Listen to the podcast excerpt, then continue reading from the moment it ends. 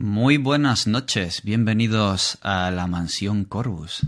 Bienvenidos al canal de Shadowland, donde vamos a, realizar esta, esta presentación por eh, lo que sería una sesión cero y una partida a Raven, el juego de rol. Como sabéis, ha sido creado por Daniel Pespinosa, que está por aquí en el chat. Hola Daniel, ¿qué tal? ¿Cómo estás? Y me acompañan para esta demostración una buena mesa de, amigos y sufridores. Como veis aquí tenemos a Dani, a Miki, a Isabel y a Eugenia. ¿Qué tal? ¿Cómo estáis? Buenas noches. Hola, ¿qué tal? Buena. Buenas y tenebrosas noches. O al menos eso apuntan, ¿no? Y tenebrosas. bueno, deciros que para nosotros es un placer poder estar aquí y poder probar y, mostrar, jugar a Raven. Es una ambientación muy evocadora y que nos llama muchísimo. Y bueno, poco a poco iremos eh, desvelando cositas de cómo se hace esta sesión cero y cómo va. Eh, vamos, cómo tiene lugar. Lo primero de todo, gracias por todos los que nos estáis acompañando, Daniel GR, también Aarón Jaimes, eh, el Mazmorro, Ana María García. Eh, ¿Quién más por aquí? Un tal Fran Valverde, no sé quién es este. Juan Esken, Ismael, ¿qué tal? Muy bien, bienvenidos a todos. Eh, vamos a realizar en, las, en, este, en este, digamos, programa, retransmisión, no sé cómo llamarlo. Hola Daniel. Eh, una sesión cero. Eh, aunque la partida que vamos a llevar a cabo eh, va a ser probablemente dos sesiones, después el viernes tenemos programado volver a vernos y el martes que viene también y ya veremos cómo acaba la cosa o si acaba ahí o a dónde nos llevará, porque con cuervos de por medio nunca sabes qué va a ocurrir. Pero vamos a realizar una sesión cero como si fuéramos a realizar un relato completo. Un relato que es como se llama aquí el equivalente al que sería a una crónica, a una partida. Así que vamos a realizar esta sesión cero desde inicio, eh, creando los personajes, creando las relaciones familiares que hay entre ellos, las relaciones con su pasado, dando unas pinceladas sobre eh, su ala de la mansión, cómo son sus aposentos, si tienen un estudio, un laboratorio en que están interesados. Y luego si hay algún tipo de personaje no jugador, que aquí en Raven se llaman personajes no Corvus, y cuál es su relación con ellos. Se llaman personajes no Corvus porque más que nunca las personas jugadoras, que es el término que utiliza el juego de rol de Raven, y es como así ha querido decirlo Daniel, haciendo un grato esfuerzo por utilizar el lenguaje neutro y la verdad es que se, agradece. Eh, las personas jugadoras, que es como se llama el término que utiliza, eh, son, eh, van a llevar personajes Corvus. Y es que en este juego, más que nunca, la familia Corvus es la protagonista. No solo porque los personajes siempre lo son, sino porque además todo gira en torno a los Corvus. Como bien se dice, ese dicho popular, si algo pasa en Raven, seguro que tiene que ver con los Corvus. No es exactamente así, pero digamos que es lo que te empapa, ¿no? Y nada más. En cualquier momento, eh, por favor, si tenéis alguna duda, alguna pregunta, eh, jugadoras, jugadores, mm, paradla, hacedla y vamos a irlo comentando poco a poco. Igual la gente en el chat, si tiene cualquier comentario, cualquier consulta, pues aquí estamos para, eh, para responderos. Daniel nos da. Eh, eh, nos pide que disfrutemos de la niebla y que hagamos muchas trastadas. A mí me da que con esta mesa mm, va a haber trastadas. No sé. Una intuición que tengo. ¿Os parece si comenzamos? Perfecto. Vale, lo primero de todo es elegir el tipo de Corvus que sois. En Raven tenemos ocho libros de juego, ocho libros de personaje. cada uno de los libros eh, puede recordar a los libretos de, de, los juegos que se basan en PBTA, pero son mm, ligeramente diferentes o lo suficientemente diferentes como para que no sea PBTA. De hecho, este sistema es flexible, sencillo, pero tiene la suficiente profundidad como para podernos transportar a vivir un relato de Poe, con cierta autoridad narrativa eh, que puede repartirse entre la voz tenebrosa, que es como se llama la dirección, y las personas jugadoras.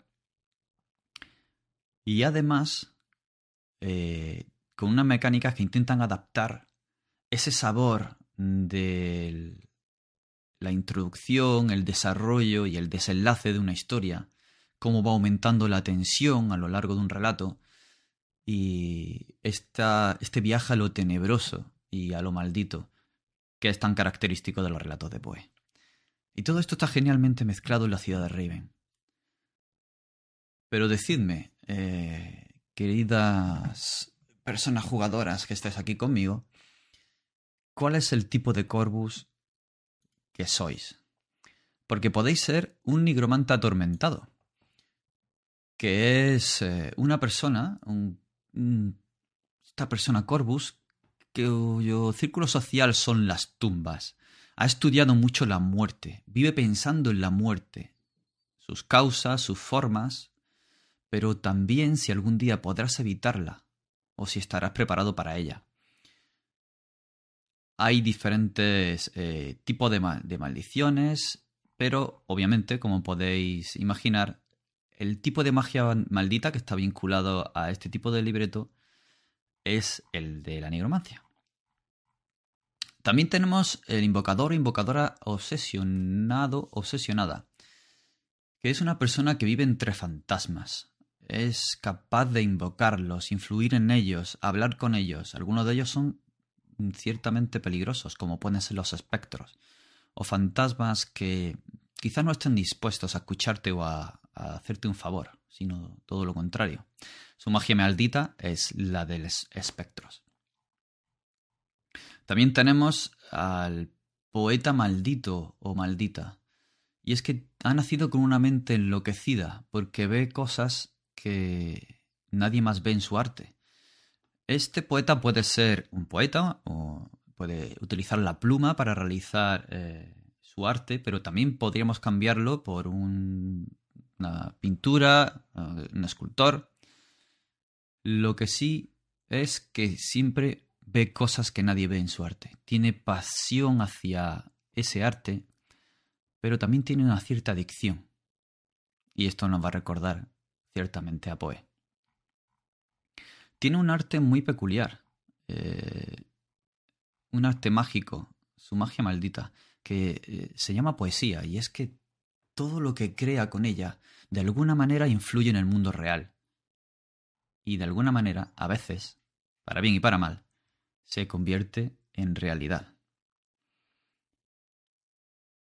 Mira, aquí ya eh, en el chat tenemos gente que, que está ofreciendo y se está repartiendo. A ver, ¿a quién, a quién, a quién nos... Eh, ¿Qué tipo de libretos de los que están saliendo nos repartís? A, a Miki, a Dani, a Isabel, Eugenia. Pero aquí ya está hablando Ismael que la poetisa para Eugenia. Fran se pide nigromante. Vamos a ver, vamos a ver. ¿Cómo, cómo, cómo acaba repartiéndose esto?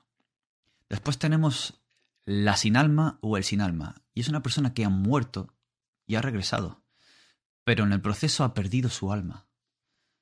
Vive pensando en si un día le volverán a enterrar por error pensando que en lugar de estar durmiendo se habían muerto.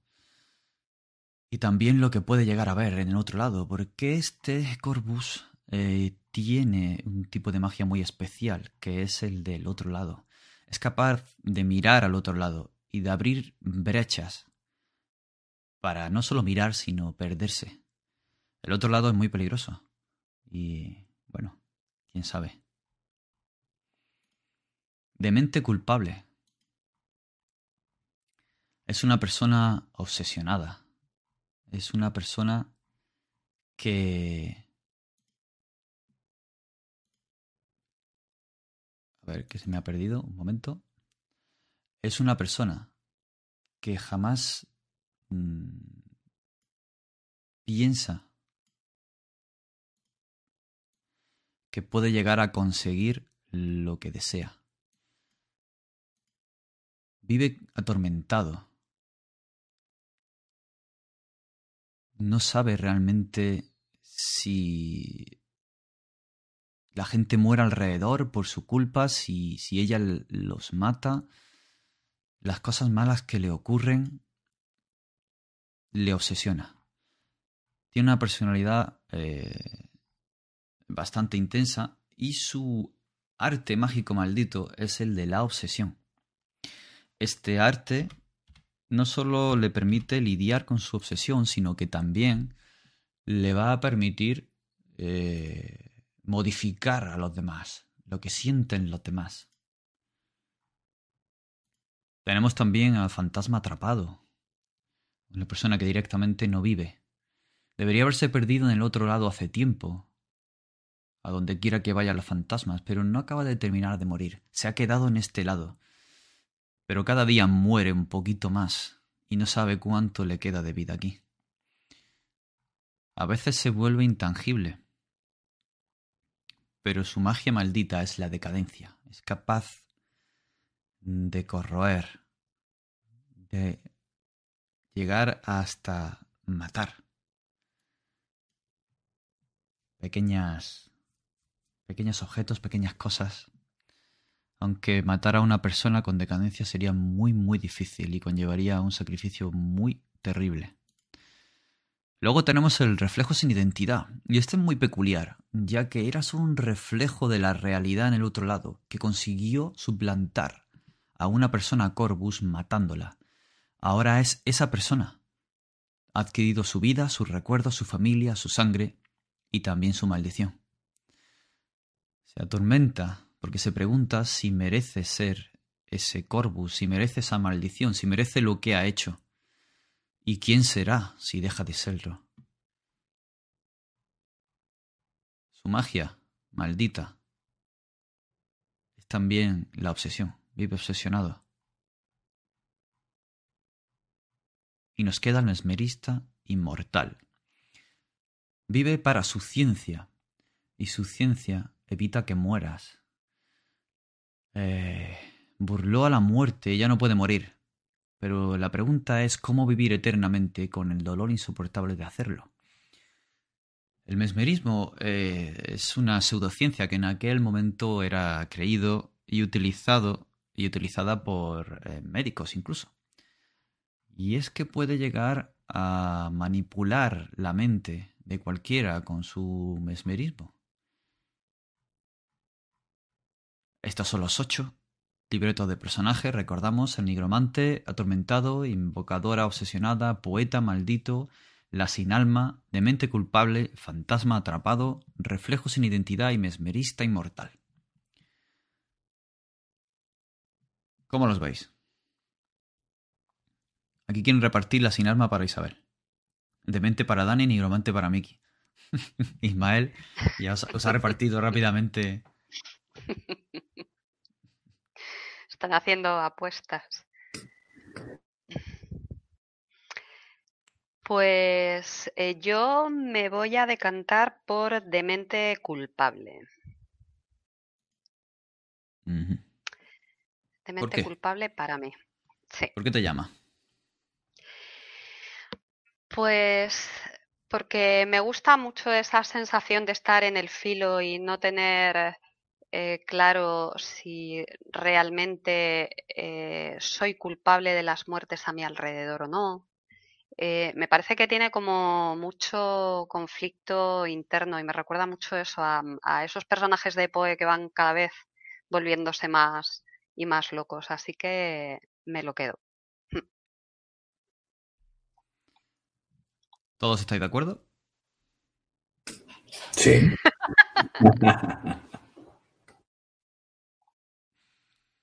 Muy bien. Bueno, ¿a quién más? ¿Hay alguien que lo tenga claro? Yo lo tengo claro también. Mesmerista inmortal. Lo siento, Ismael.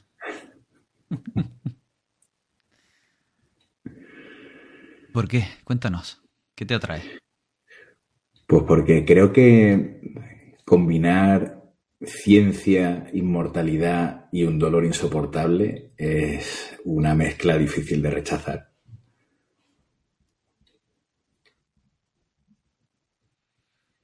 Muy bien. ¿Todos estáis de acuerdo? Pues adelante. Nos quedan Dani y Eugenia. ¿Alguien más lo tiene claro o nos quiere decir cuál elige?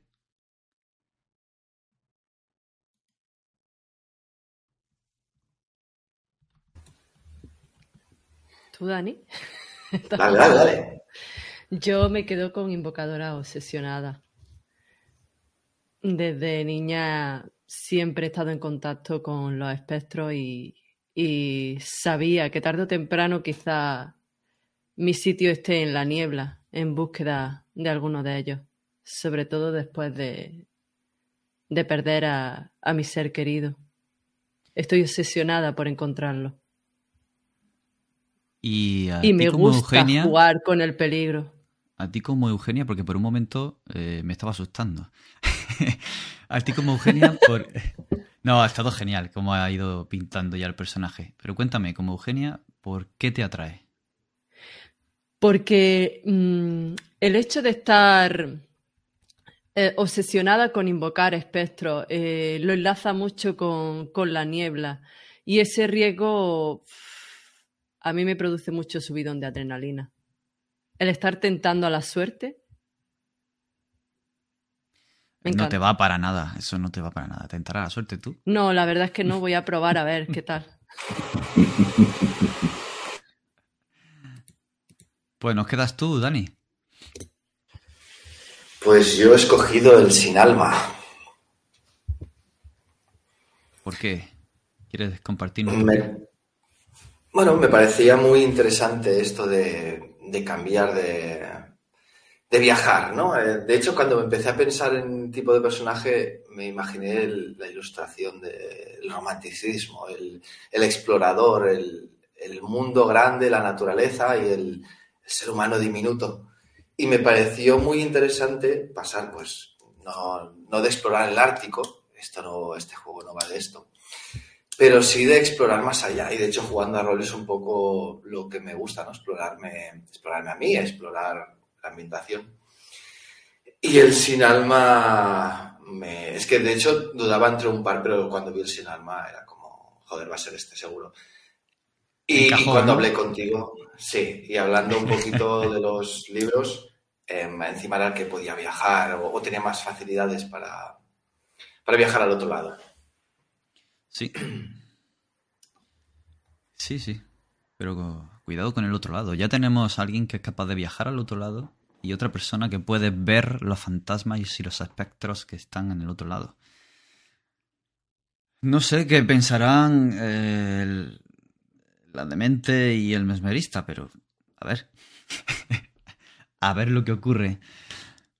Mira, Miriam nos dice que le encantan vuestras elecciones. Y, a Daniel le encaja perfectamente la invocadora. ¿Por qué será? Haré honor a ese personaje, Daniel. Muy bien. Pues entonces tenemos que comenzar a personalizar el personaje Corvus y las relaciones con la familia.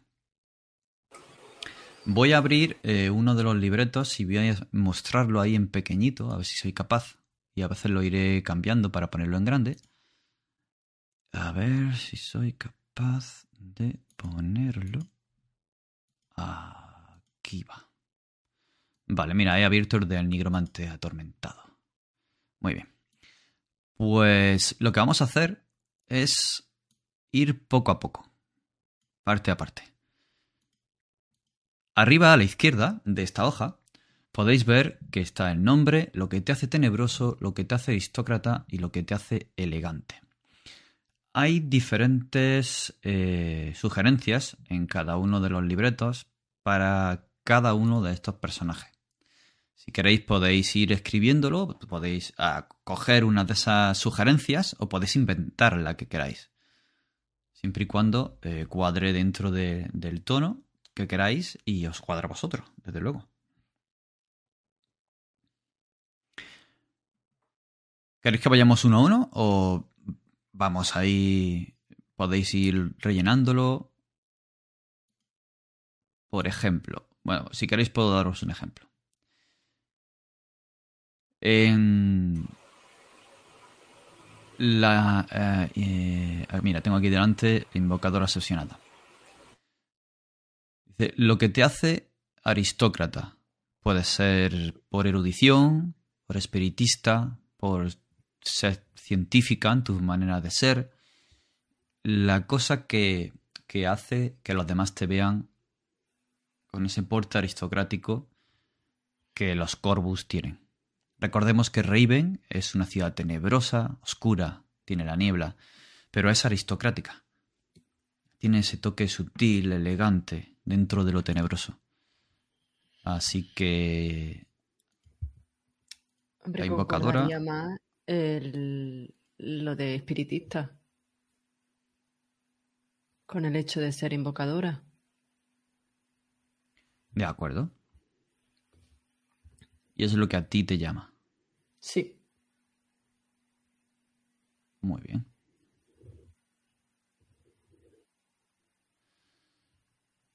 Si no recuerdo mal, eh, las eh, hojas que os he pasado, al final tenéis un resumen de cómo crear tu personaje. Y ahí es donde viene todo esto indicado. Porque, por si lo queréis ir leyendo. Eh, lo voy a mostrar aquí en pantalla. Un momentito. Aquí va. Bien. ¿Qué sería lo que te hace tenebrosa? Adicta a invocar. Muy bien. ¿Y lo que te hace elegante? Yo creo que lo que me hace elegante sería. eh,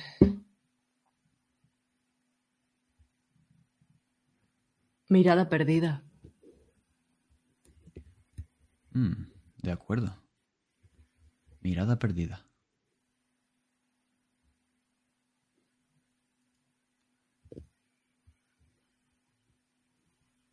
Pues vamos con el siguiente que te tengo aquí según el overlay, siguiendo a la derecha, es Isabel. Tú habías elegido la demente culpable. Sí. Y tengo bastante claro que lo que me hace tenebrosa es eh, estar atormentada. Vale. Un poco esa, esa cosa de, de esa especie como de tormento interior, de la culpabilidad, como una especie de nube negra siempre encima. Y lo que me hace aristócrata, erudita, Ajá. ¿vale? Precisamente por estar así como muy metida hacia adentro, pues eh, eso de esconderme en los libros me ha, me ha hecho ping. Y luego lo que me hace elegante, eh, me voy a coger dos, si se puede hacer trampita. Sí, se puede. Ojeras, ojeras eternas e impecable. Siempre la ropa, el aspecto siempre impecable. De acuerdo. De acuerdo.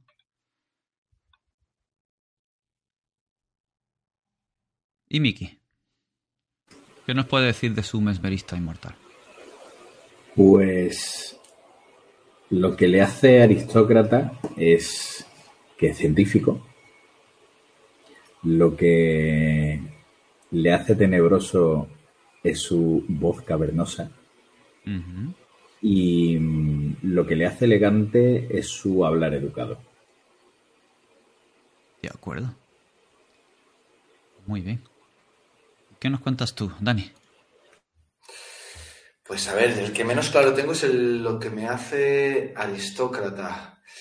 Yo estaba pensando en algún tipo de, ¿cómo decirlo? Como de, de ser muy independiente, en realidad, de no, no someterme. Eh, No, no quería enfocarlo como voz de mando, no va por ahí, pero no se me ocurre. Si no, cojo uno que pone aquí, ¿eh? Al... Ah, vale. Algo, algo como. ¿Es algún tipo de rebeldía eh, con respecto a Por el ejemplo. orden, el orden establecido? Si me lo compras, Pero claro, tiene que ser qué es lo que te hace aristócrata. vale, pues. mira, ¿Cómo enfocamos la, rebeldía para, para que te haga aristócrata? Dime, Miki. ¿Cómo, Miki? Altivo. Tiene altivez sobre el orden establecido. Lo mira por encima del hombro. No sé si David lo va a comprar, pero sí que era un poco lo que yo pensaba. Algo así como estar por encima de la ley. Por encima de. O, o es- tiene ese componente más eh, de confrontación con el orden. O no es tanta confrontación, sino que es más un pasar y, sentirte por encima. No, no lo sé. Sí, no es, no es confrontación, ¿eh? es más eso, no sentir esa presión, ese, ese orden, sino ir a, ir a la mía. De hecho, el, imagino que el hecho de haber muerto y haber vuelto a la vida me hace valorar de otra manera distinta el orden social. De acuerdo, yo te lo compro, sí. ¿Sí? ¿Cómo, ¿Con qué palabra crees o creéis que podría...? Si os ha gustado al, Altivez, me parece bien. Y si eliges otra, mm, mientras nosotros sepamos qué significa eso, genial. Vale, pues me lo dejo de momento así, ¿vale? Luego, eh, lo que me hace tenebroso, eh, ¿qué te parece un brillo en los ojos? Sobre todo cuando se habla de ciertos temas que me atraen más. Claro, perfecto. ¿Sí? Sí, sí. Y lo que me hace elegante, eh, la palidez, que creo que me encajaría bien en mis viajes al otro lado y en esa, en esa muerte. Perfecto. Pues ya hemos comenzado. Ahora pasamos al siguiente punto, que sería determinar vuestra personalidad. En Raven, la personalidad es lo que marca cómo interactúas con la historia. Eh, no son características, pero para entendernos, la- quien no eh, esté familiarizado con el sistema Corvus, eh, Maelstrom, perdón, con el sistema Maelstrom, que es como se llama el sistema de Riven, son los seis eh, tipos de personalidad, o bueno, más que tipo de personalidad, los seis rasgos de personalidad que definen a, una- un personaje Corvus. Puedes tener una mayor personalidad creativa, que es lo que va a definir tus acciones inventivas, espontáneas. O quizá lo que te define más es tu cultura y eres un- tienes una personalidad culta para acciones de conocimiento, indagación, orgullosa, acciones con determinación y confrontación, pasional, acciones irracionales, temerarias, del momento. Racional sería todo lo contrario, observación, precavido. Acciones sanguíneas, eh, personalidad sanguínea, alguien pragmático, físico. Para saber qué tipo de personalidad usar en cada momento, eh, podemos. eh, el, sistema nos ofrece cierta flexibilidad. Si el jugador tiene eh, una propuesta que hacer a la hora de utilizar una personalidad frente a otra por la forma en la que enfoca su acción, bien podría utilizarse una personalidad orgullosa o bien podía ser racional para intentar realizar el mismo giro o la misma acción. El rango que tenga esta personalidad va a determinar el número de dados que vais a tirar con ella. Y para saber el número, tenemos ahí abajo eh, cuántos tenéis que repartir. Tenéis que repartir 3, 2, 2, 1, 1 y 0. Así que ahora sentíos libres para definir cuál es la personalidad más importante, las menos y las que están entre medias. Mientras tanto, voy a ir explicando un poco cómo va el sistema Corvus, el sistema Maestro, perdón, las tiradas como son. Sistema Maelstrom, que es así como se llama, un nombre bastante sugerente y muy apropiado, eh, se, se define por dos tipos de dados. Uno, los dados negros y otro, los dados blancos. Los dados negros son los llamados dados Corvus. Son dados de seis caras, aunque se puede utilizar cualquier tipo de dado. De hecho, se puede utilizar cualquier tipo de color. Y ahora explicaré por qué. Sigamos con la explicación de dados de seis caras. En estos dados, el 4, el 5 y el 6 son un resultado de éxito y el 1, el 2 y el 3 es un resultado de niebla, es decir, no es éxito, que no significa fallo, simplemente significa que no es éxito. Estos dados se llaman dados Corvus y en la versión de dados que parece que va a venir con el libro son unos dados muy bonitos que tienen un cuervo. Eh, que tienen un gato, perdón, tienen un gato. Porque los gatos solo están en la mansión Corvus, aunque nadie sepa por qué. Pues estos dados Corvus eh, van a ir acumulando éxitos. Vas a tirar tanto, tantos como tengas en la personalidad que utilices. Y además se van a añadir por posible situación favorable, si tienes una ayuda de otra persona, y etc. Se van a ir añadiendo dados hasta un máximo de 5. Se tiran y el número de éxitos va a determinar el tipo de giro que va a ocurrir en el relato. Si hay dos o más éxitos, es decir, dos gatos o más, va a ser un giro, un giro favorable. Va a suceder algo y va a suceder a favor del personaje, aparte de tener éxito en la acción que proponía.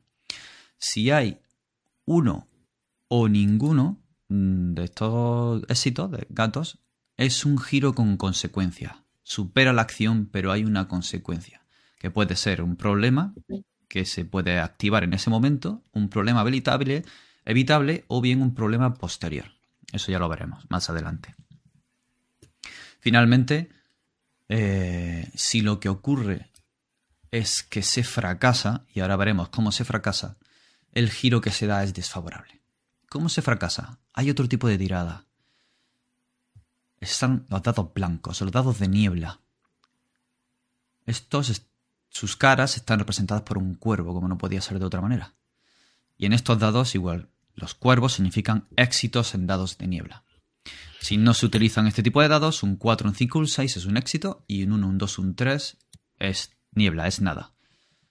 Igual que los otros. ¿Qué ocurre? Que estos éxitos se comen a los otros. Los gatos y los cuervos se pelean entre ellos y se anulan. De tal manera que podría darse un resultado de que si tienes circunstancias en tu contra o estás intentando hacer algo especialmente peligroso, la amenaza es lo suficientemente grande, puede que tengas más éxitos en los dados de niebla que los dados corvus.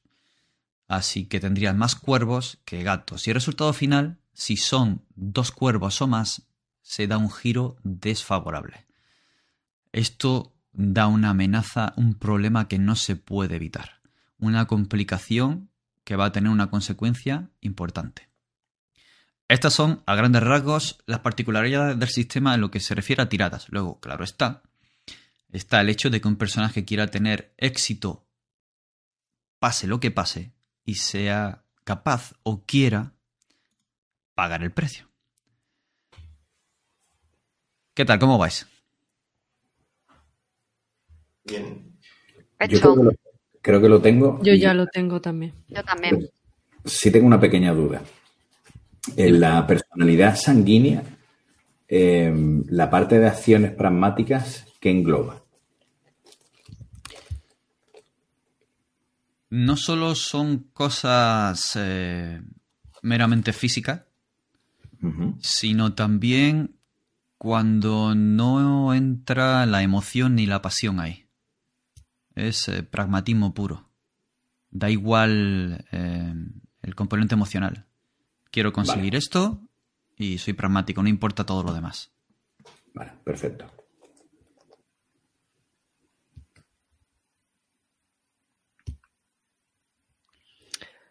¿Cómo han quedado? ¿Quién se anima? Yo misma, si quieres. En creativa tengo 2 DC. Culta, 2 DC. Orgullosa, 1 DC. Pasional, 3 DC. Racional, 1 DC. Y sanguíneo, 0 DC. Bueno, DC dado Corvus, podías haber puesto Isabel 3, se 2, ríe. 1. Entonces tú vas a hacer eh, tu 3, ¿dónde está? ¿En pasional, has dicho? En pasional. No me sorprende, la verdad. Por lo que has comentado antes, lo veía, me parece perfecto. Entonces. Y los dos DC los tengo tanto en culta como en creativa. Más adelante hay que definir cuál es la personalidad que usáis para realizar vuestra magia. Esta no tiene por qué ser la que tenga más dados. O puede que sí. Eso ya. Pero tiene que ser siempre la misma. O puede, según las circunstancias, elegir Va a una u ser otra. generalmente la misma, aunque el, eh, el sistema permite cierta flexibilidad. Pero va a ser esa la que principalmente esté asociada a tu magia. Por ejemplo, un poeta, lo más habitual es que haga su magia con creativa. Sí. ¿Qué tal? ¿Quién más se anima a contar cómo ha quedado la cosa? Yo voy, yo voy. Venga, Isabel. Em, a ver, yo tenía el tema del demente y de la locura, no tenía muy claro si llevarlo hacia la parte más pasional o hacia la parte más fría, cualquiera de los dos extremos. Y lo he llevado a la pasional y mis cifras son exactamente las mismas que Eugenia. Es decir. Quiniela, bingo, lotería, por eso una. me reía. Por eso te ríes. Por Sí. eso me reía. Vale, entonces son dos, en cre- dos dados Corvus en creativa, dos en culta, porque además he dicho antes que lo que me hacía aristocrática era la erudición, ser erudita. Em, uno en orgullosa, tres en pasional, uno en racional y cero en sanguínea. De acuerdo. Porque es más esa locura de dejarme arrastrar por las emociones que el, ex- el otro extremo contrario, de ser completamente frío. O- La duda era entre pasional y pragmático, y al final me quedé con pasional. No sé por qué. A mí, no sé, tampoco. Muy bien. Pues Miki, cuéntanos. Vale, pues yendo de, de más a menos, eh, los tres dados los he puesto en personalidad culta. Eh, luego he puesto dos en racional y los otros dos los he puesto en pasional. Vale. porque ese dolor insoportable me genera curiosidad de hasta dónde puede llevarme. Y ya por último, eh, un dado Corvus en personalidad creativa, otro en sanguíneas y cero en personalidad orgullosa. Perfecto. ¿Y qué nos cuentas tú, Dani?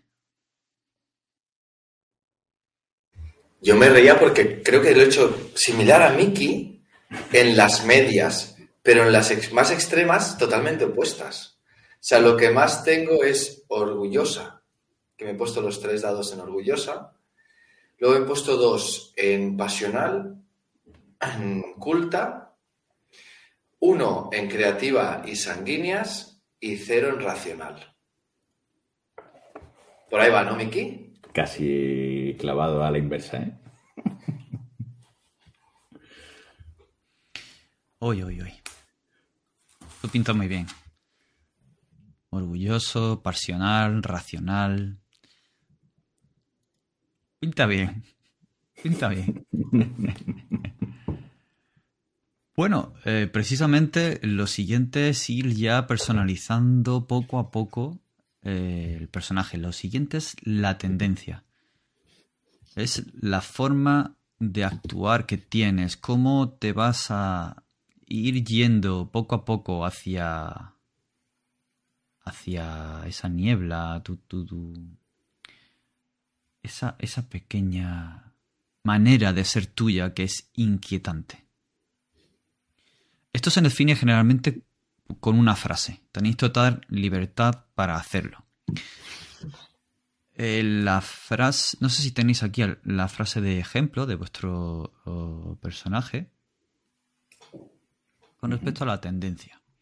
Lo tenéis en la segunda eh, página.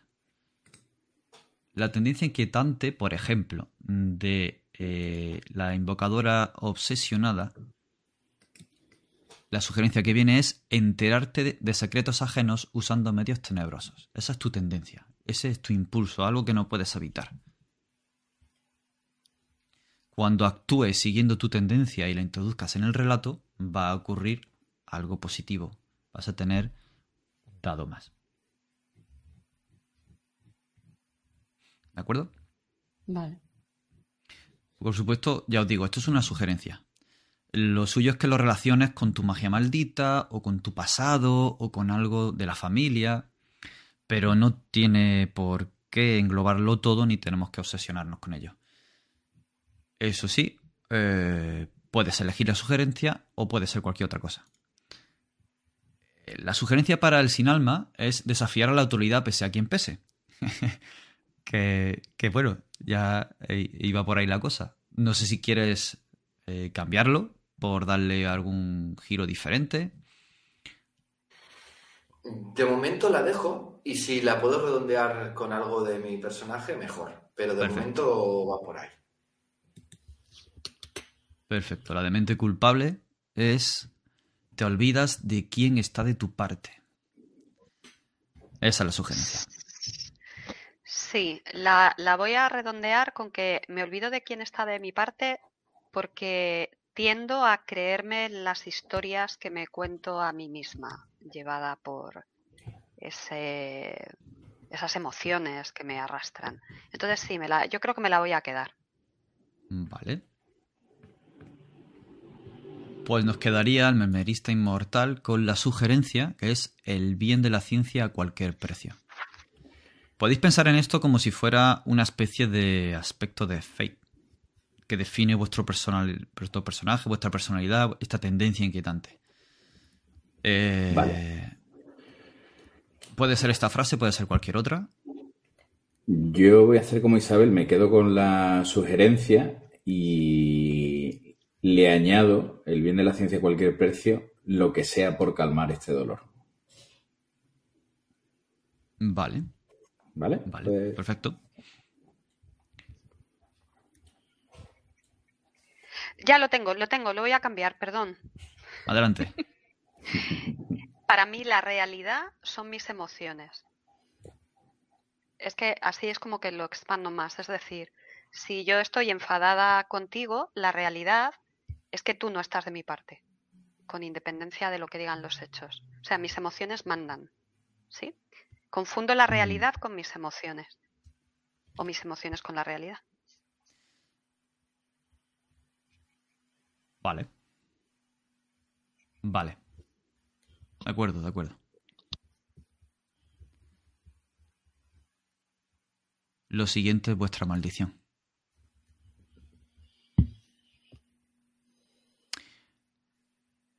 hay que definir cuál es vuestra maldición, qué la desata.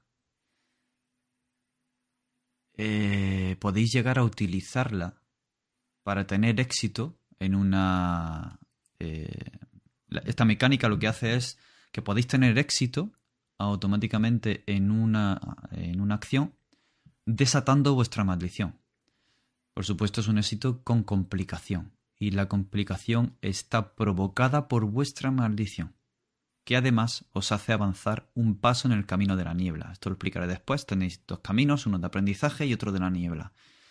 El de la niebla os va acercando más a perderos en ella, pero también puede llevaros a imbuiros de la magia maldita de la niebla.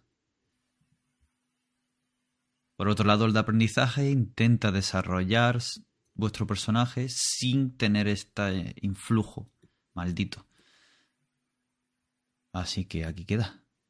Si la, vuestros pasos hacia la niebla llegan a ser muchos, podéis llegar a perderos en ella.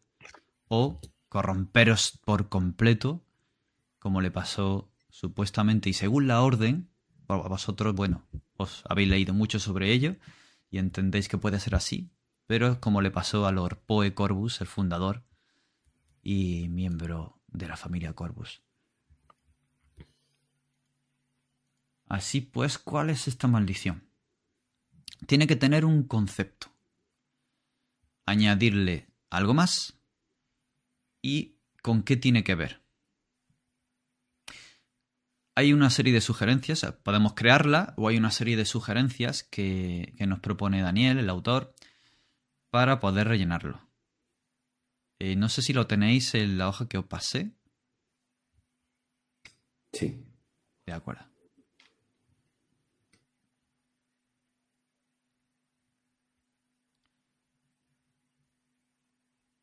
La idea sería componer una frase con, con esas sugerencias. O bien inventar alguna que siguiendo esas mismas pautas para poder englobar cada parte. Pongamos un ejemplo para eh, nuestra audiencia. El, el nigromante atormentado, eh, su concepto es que un ente te posee o te busca, o bien alguien o algo quiere matarte y revivirte varias veces, o bien tu amnesia o tu muerte te obsesionan. Esa sería la primera parte, el concepto, y luego había que añadirle algo. Y además, lo recuerdas o no, tiene planes siniestros, hace actos terribles, actúa en el peor momento, no sabes cómo, o sí, no sabes cuándo, o sí, o está escondido. Por ejemplo, voy a elegir como concepto un ente me posee o me busca. Y como segunda parte, voy a elegir tiene planes siniestros.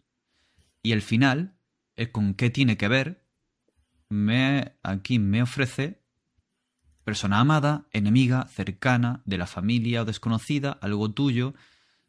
Y de entre todas estas eh, voy a elegir la última.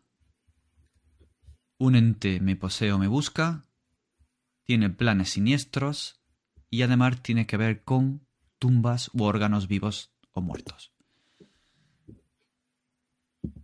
Esa sería mi maldición y siempre que pueda desatarla puedo hacerlo, pero ese éxito va a tener una complicación y además me va a llevar a dar un, acto hacia ese, esa niebla.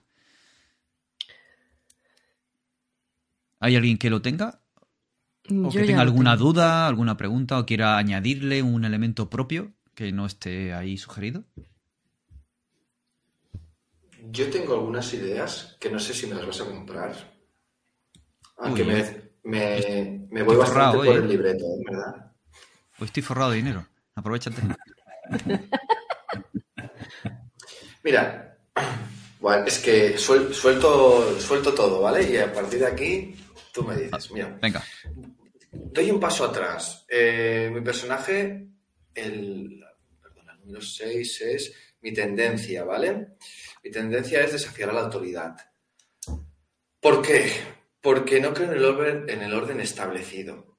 Em, podría ser, a ver si me lo compras, ¿eh? se supone que yo estoy muerto o he muerto, he vuelto del mundo de los muertos. Yo podría estar enamorado de alguna hermana desaparecida o muerta, desaparecida en el otro lado y por eso estoy obsesionado por ir al otro lado. Además, lo del orden es mi hermana, no debería estar enamorado de ella. Te lo, te lo, yo no sé si te lo compra sí, David. Sí. sí, Te lo compramos todo.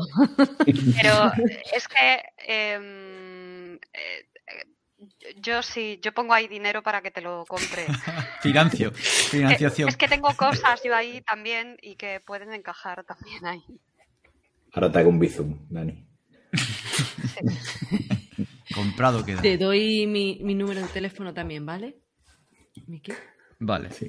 Entonces, ¿quieres que tu maldición vaya por ahí? Sí, ¿no? Eh, creo que encaja bastante lo de ser llamado por el otro lado. Luego hay un, punto aquí que dice...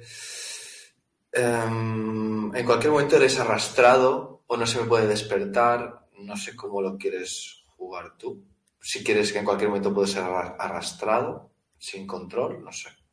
Lo que tú elijas. Pues sí, ya que quiero pasear por ahí, ¿vale? Arrastrado sin control, cuando en cualquier momento. Bueno, puede ser eh, una o dos. Puede ser que el otro lado te llama en cualquier momento o que el otro lado te llama y eres arrastrado. O puedes fusionarla en cualquier Vale. momento y me arrastra. Vale. ¿Qué te Y tiene tiene que ver con... ¿Las dos cosas? Pues es- sí, sí, sí, porque yo entiendo que la llamada ya va a estar siempre. Porque, bueno, creo que mi que va enlazado con lo último, ¿no? Tiene que ver con la persona amada, un familiar, un desconocido, algo tal. Pues yo pondría eso, esa hermana que se da por muerta porque desapareció, o, o yo creo que está en el otro lado, o la he visto en el otro lado, o, sueño, no sé. Está en el Perfecto. otro lado porque la he matado yo. Te puedo decir que está en el otro lado porque Yo la he. ¿no? invocado alguna vez su espíritu. Y lo ha confirmado. Bueno, bueno, esto ya está Yo, tomando yo tengo, un yo tengo ya el mío con lo que ha dicho Dani. ¿eh? Venga, ¿quién se anima? ¿Quién se anima? Esto, esto está ya fluyendo. Mi dolor, me ya va. inca- mi dolor me incapacita. Es irracional y me desquicia. Y tiene que ver con alguien de mi familia. Porque Ah, mi hermano Alan no tiene alma.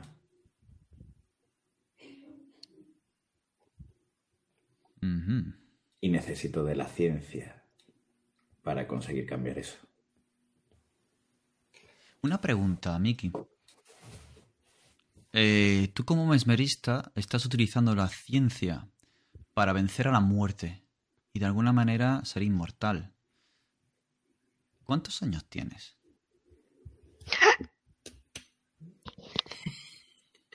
Hmm. ¿Que aparente o que tenga? Piénsalo. No tienes Creo por qué que- decidirlo ahora. Vale. De hecho, puede ser un secreto. ¿Eres su hermano realmente?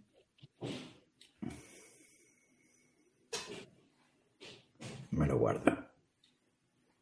Puede que sí. Mm. Y estás en ello. Mm. O puede que no. No sabemos.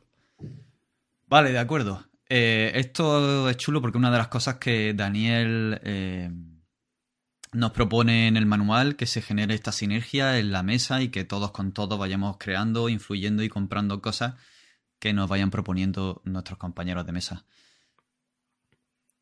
Ya tenemos al personaje de Dani, de Mickey, faltaría Eugenia y Isabel. Sí, en mi caso, la gente muere a mi alrededor y lo disfruto a mi pesar.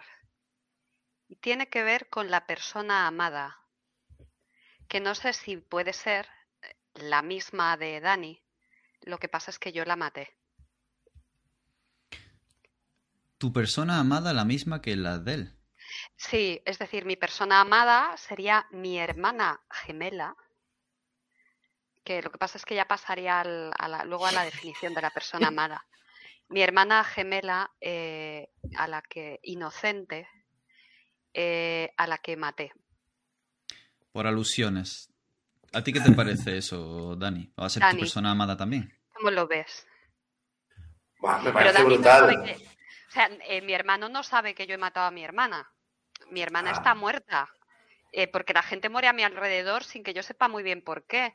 Pero me dio, me gustó que se muriera. A mí me parece brutal que cada vez que vea a Anabel eh, piense en esa persona amada, pero que sepa que no tiene nada que ver con ella, ¿no? Y es como amor pero rechazo. Y puede haber ahí una tensión muy chula. sí. Hay que sacar captura de cuando Isabel ha dicho me gustó que se muriera. La cara que ha puesto. Sí. Hostia. Es mala. Mira. Es que cara Corbus. De hecho, Daniel Espinosa nos dice brutal. O sea, yo ya. me- Vale, vale. eres muy mala. el- lo sé. Muy bien. ¿Quién da más? Eugenia.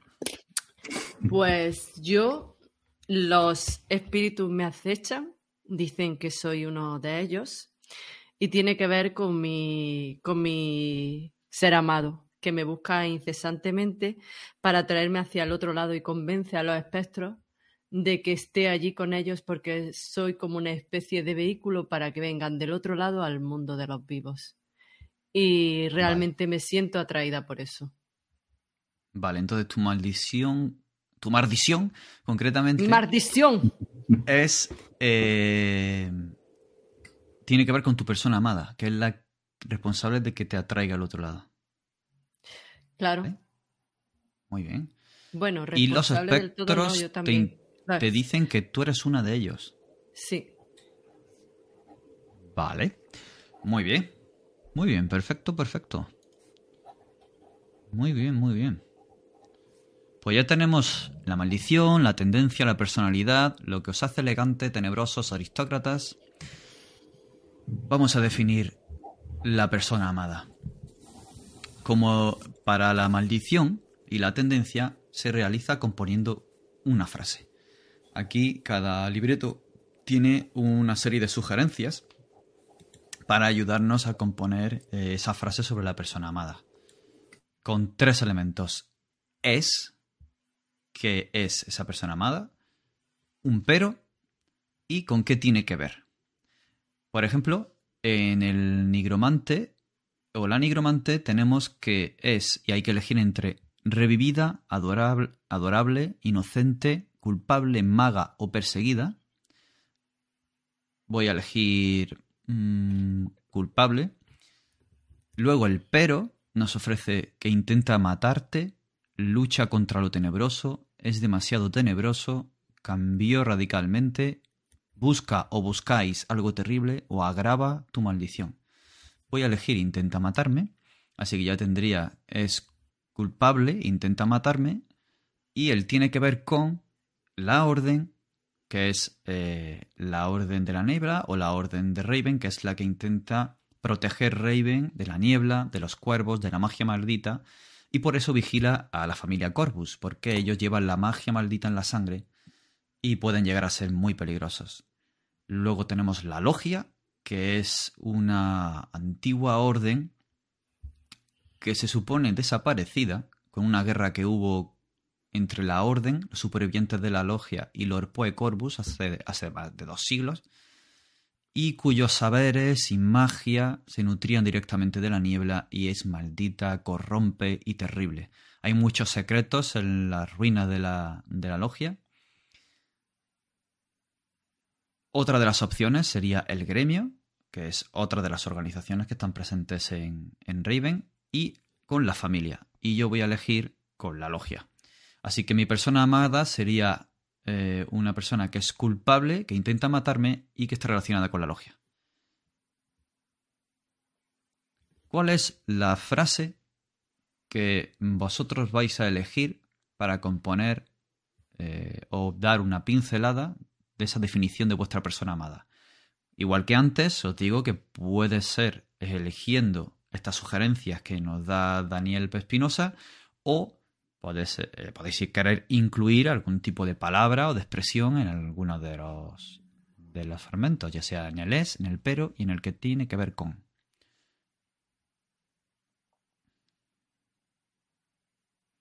Pues Ismael, madre del amor hermoso. Yo estoy aquí que no sé por dónde va a salir la cosa.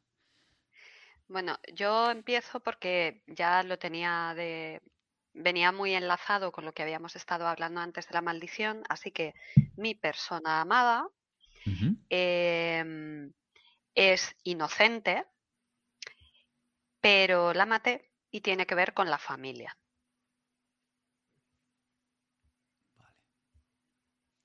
Es inocente. Sí, de hecho, como dije que era mi hermana gemela, estoy pensando que si me lo compra Dani, Annabel Lee va a ser ella. Y yo me voy a pasar a Lisbeth, por ejemplo. Así que me, yo creo que me voy a cambiar hasta el nombre, fíjate lo que te digo. Lilis. Te pega Lilis. O Lili. Lilibeth. Lilibeth es más aristocrático. Lilith es eh, un poco nigromántico, no sé, un poco oscuro. Como Y tú. no soy tan-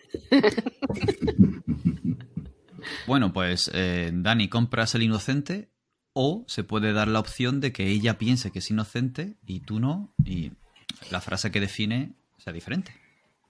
Es que ahí va yo, un poco cuando ella estaba diciéndolo, yo he pensado que en verdad su hermana gemela igual no la conoce tan bien como cree, porque yo la he definido como incomprensible y peligrosa. De hecho, por culpa de ella, yo empecé a cruzar al otro lado. Ajá. Peligrosa eh, porque me arrastraba igual a través de la inconsciencia de la aventura, ¿eh? no, porque sea peligrosa em, porque sea una asesina. No sé si me explico. Sí, sí. De acuerdo, de acuerdo. Y he puesto que tiene que ver con la logia, o sea, el caso tiene que ver con la familia, evidentemente, porque ella es, hermana, pero he puesto con la logia porque me parece que, que esta persona, esta persona amada, tenía muchos secretos y es posible que se adentrase en el otro lado con algún tema relacionado con la logia, pero que nunca me contó o, o no me quiso contar, porque en realidad no era tan inocente como creíamos en casa. Mm.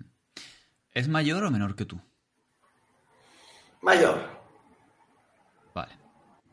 O, o estamos bastante cerca. Si Isabel me dice que es menor, ya me rompe. No, no, mayor. Ah, bueno, es verdad que sois gemelas. Mayor, mayor. Además me encanta porque sí, yo creía que era inocente y de ahí esa demencia culpable. Por eso me siento. Seguramente es mi culpabilidad la que ha acabado haciéndome creer que ella era muy inocente y además va perfectamente alineado con lo que decía antes de, que mis emociones son las que tiñen lo que yo creo que es real. Así que guay, me encanta. De acuerdo. Vuestros personajes son unas espléndidas personas. Las amo, nos dice el autor Daniel.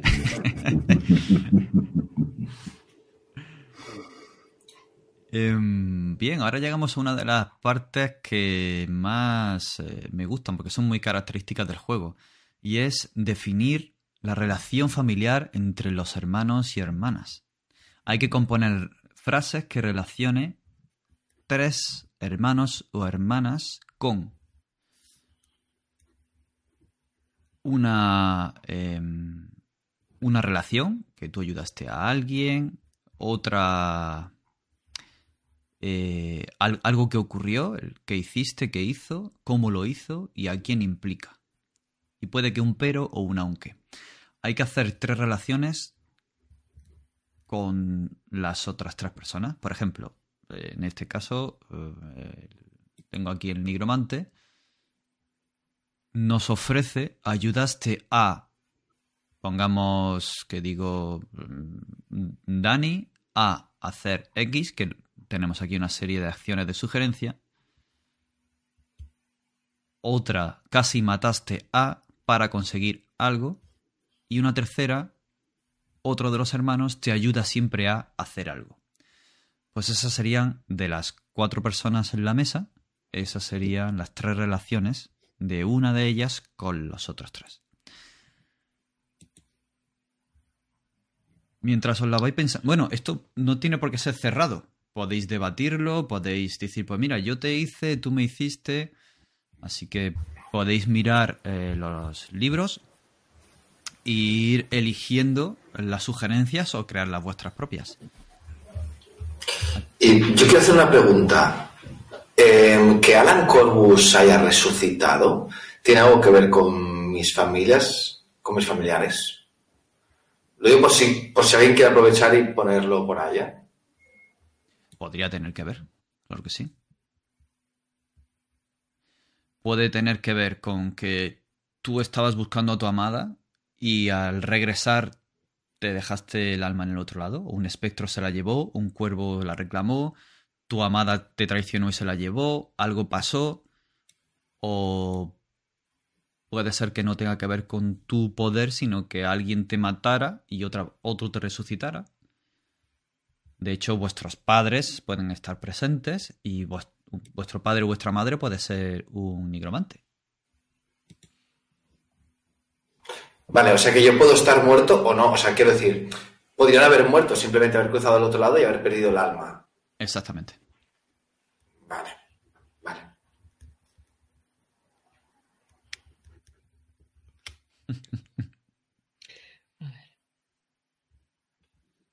Aquí nos dice Juan, es que tremendo lo que puede salir de aquí, Ismael. Mañana es viernes porque quiero verlo en funcionamiento. Gracias por vuestros comentarios. La verdad es que se está generando aquí una bola de nieve, de nieve eh, potente. sí, Eh, Isabel. Isabel, ¿qué ibas a contar? Ah, perdón. Em, la relación tenemos que establecerla, entiendo, si son tres relaciones con cada uno de nuestros otros familiares. ¿Vamos a ser hermanos? Es mi primera pregunta, chicos. Buena pregunta. Igual Lilith y yo deberíamos, ¿no? Bueno, Sí, como la, hemos dicho antes, deberíamos. la propuesta de Raven es que seáis hermanos y hermanas. Pero no tendría por qué. Podríais ser un tío, un primo que vive allí. La saga Corvus tiene 200 años, suelen vivir en la mansión Corvus. Es inmensa, tiene un montón de apartados, de alas, plantas, o sea que allí podéis entrar todos, así que eh, no, aunque sea la premisa de base, digamos, que seáis hermano y hermana, no estáis obligados. Alguien puede ser un tío, un primo.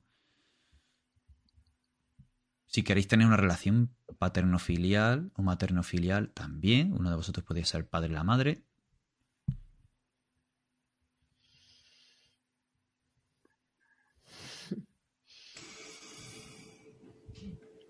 Da mucho juego eso, ¿eh? De silencio. Ahí llamo silencio, todo. silencio creativo, tuk, tuk, tuk, tuk. Ahora mismo estoy eh, mostrando la segunda página de- del libro del nigromante y como veis aquí, arriba a la izquierda, tenemos eh, la tendencia inquietante. Si describes tu acción para que encaje con la tendencia, tienes un dado corvus de, boni- de añadido, bonificación para tirar. Aquí tu maldición está, eh, tiene como inspiración el gato negro y su tema es el descenso a la perdición. Y aquí es el cuadro del que estamos hablando. Tus hermanas y hermanos. Una de ellas le ayudaste a hacer algo que se define con la- las diferentes sugerencias. Eh, otra de ellas es casi matas- mataste a para conseguir algo. Y la tercera, alguien siempre te ayuda a hacer algo. Y aquí al final nos sugiere en la columna de la derecha de cómo crear tu personaje esa relación qué hiciste, cómo se hizo y qué implica, para poder añadirle todos estos elementos y completar la frase. Como he dicho antes, vuelvo a decir ahora, son sugerencias y no obliga, así que si os orienta para algo pero os sentís cómodo haciendo cualquier otra cosa, metedlo. Y aquí si se genera una dinámica en la mesa y se van comprando, compartiendo y generando ideas, adelante.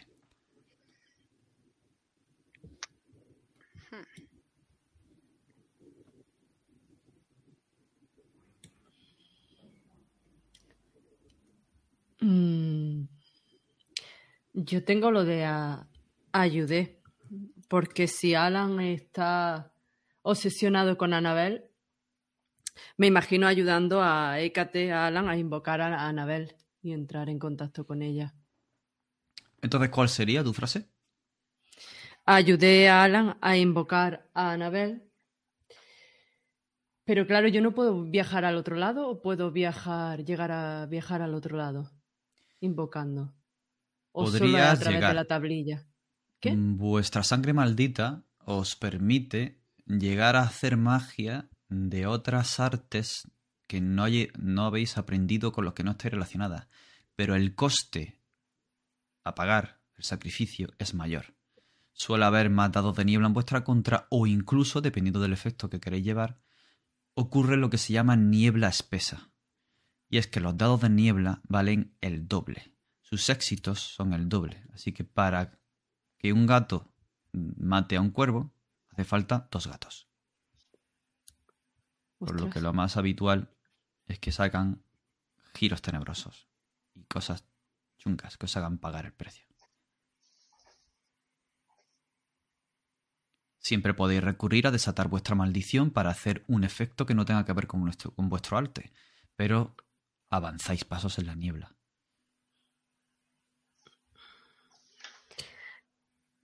Vale, si Vale. Hécate, a ver si me lo compras, Hécate. Eh, si tú ayudaste a Alan a ponerse en contacto con Anabel, ¿sí? Entonces yo casi te mato para parecer inocente. Por miedo a que el espíritu de Anabel em, dijera o contara algo sobre su muerte. Algo que yo desconozco, porque tampoco tengo muy claro que... Lo que pasa es que como me gustó que se muriera, pues no tengo muy claro si he participado de ello o no. Sí, si Ecate te lo compra, lo veo y lo subo. Venga. Vale, sí, sigue, sigue. Vale, pues en mi caso sería, eh, yo ayudé a Lilibeth a intentar matarte porque yo no quiero que Alan vaya al otro lado. Qué cabrón, ¿eh? Yo que pensaba, digo, que, tú me ayudarías a mí a mantener mi alma, eh, o sea, viajar al otro lado, pero tener como una especie de objeto que haga que mi alma vuelva. Y lo que quieres es matarme. vale, te lo compro. Circunstancialmente. Sí, fue, muy circunstancialmente. Fue, fue, un momento. Fue en un momento. Fue en un momento. Un pronto. Yo además no incluí antes mi, persona amada, pero lo voy a aprovechar y la voy a guardar. Yo no sé cómo lo veis. Se supone que, que Alan no sabe que Lilibeth tiene algo que ver con esa muerte desaparición de Anabel.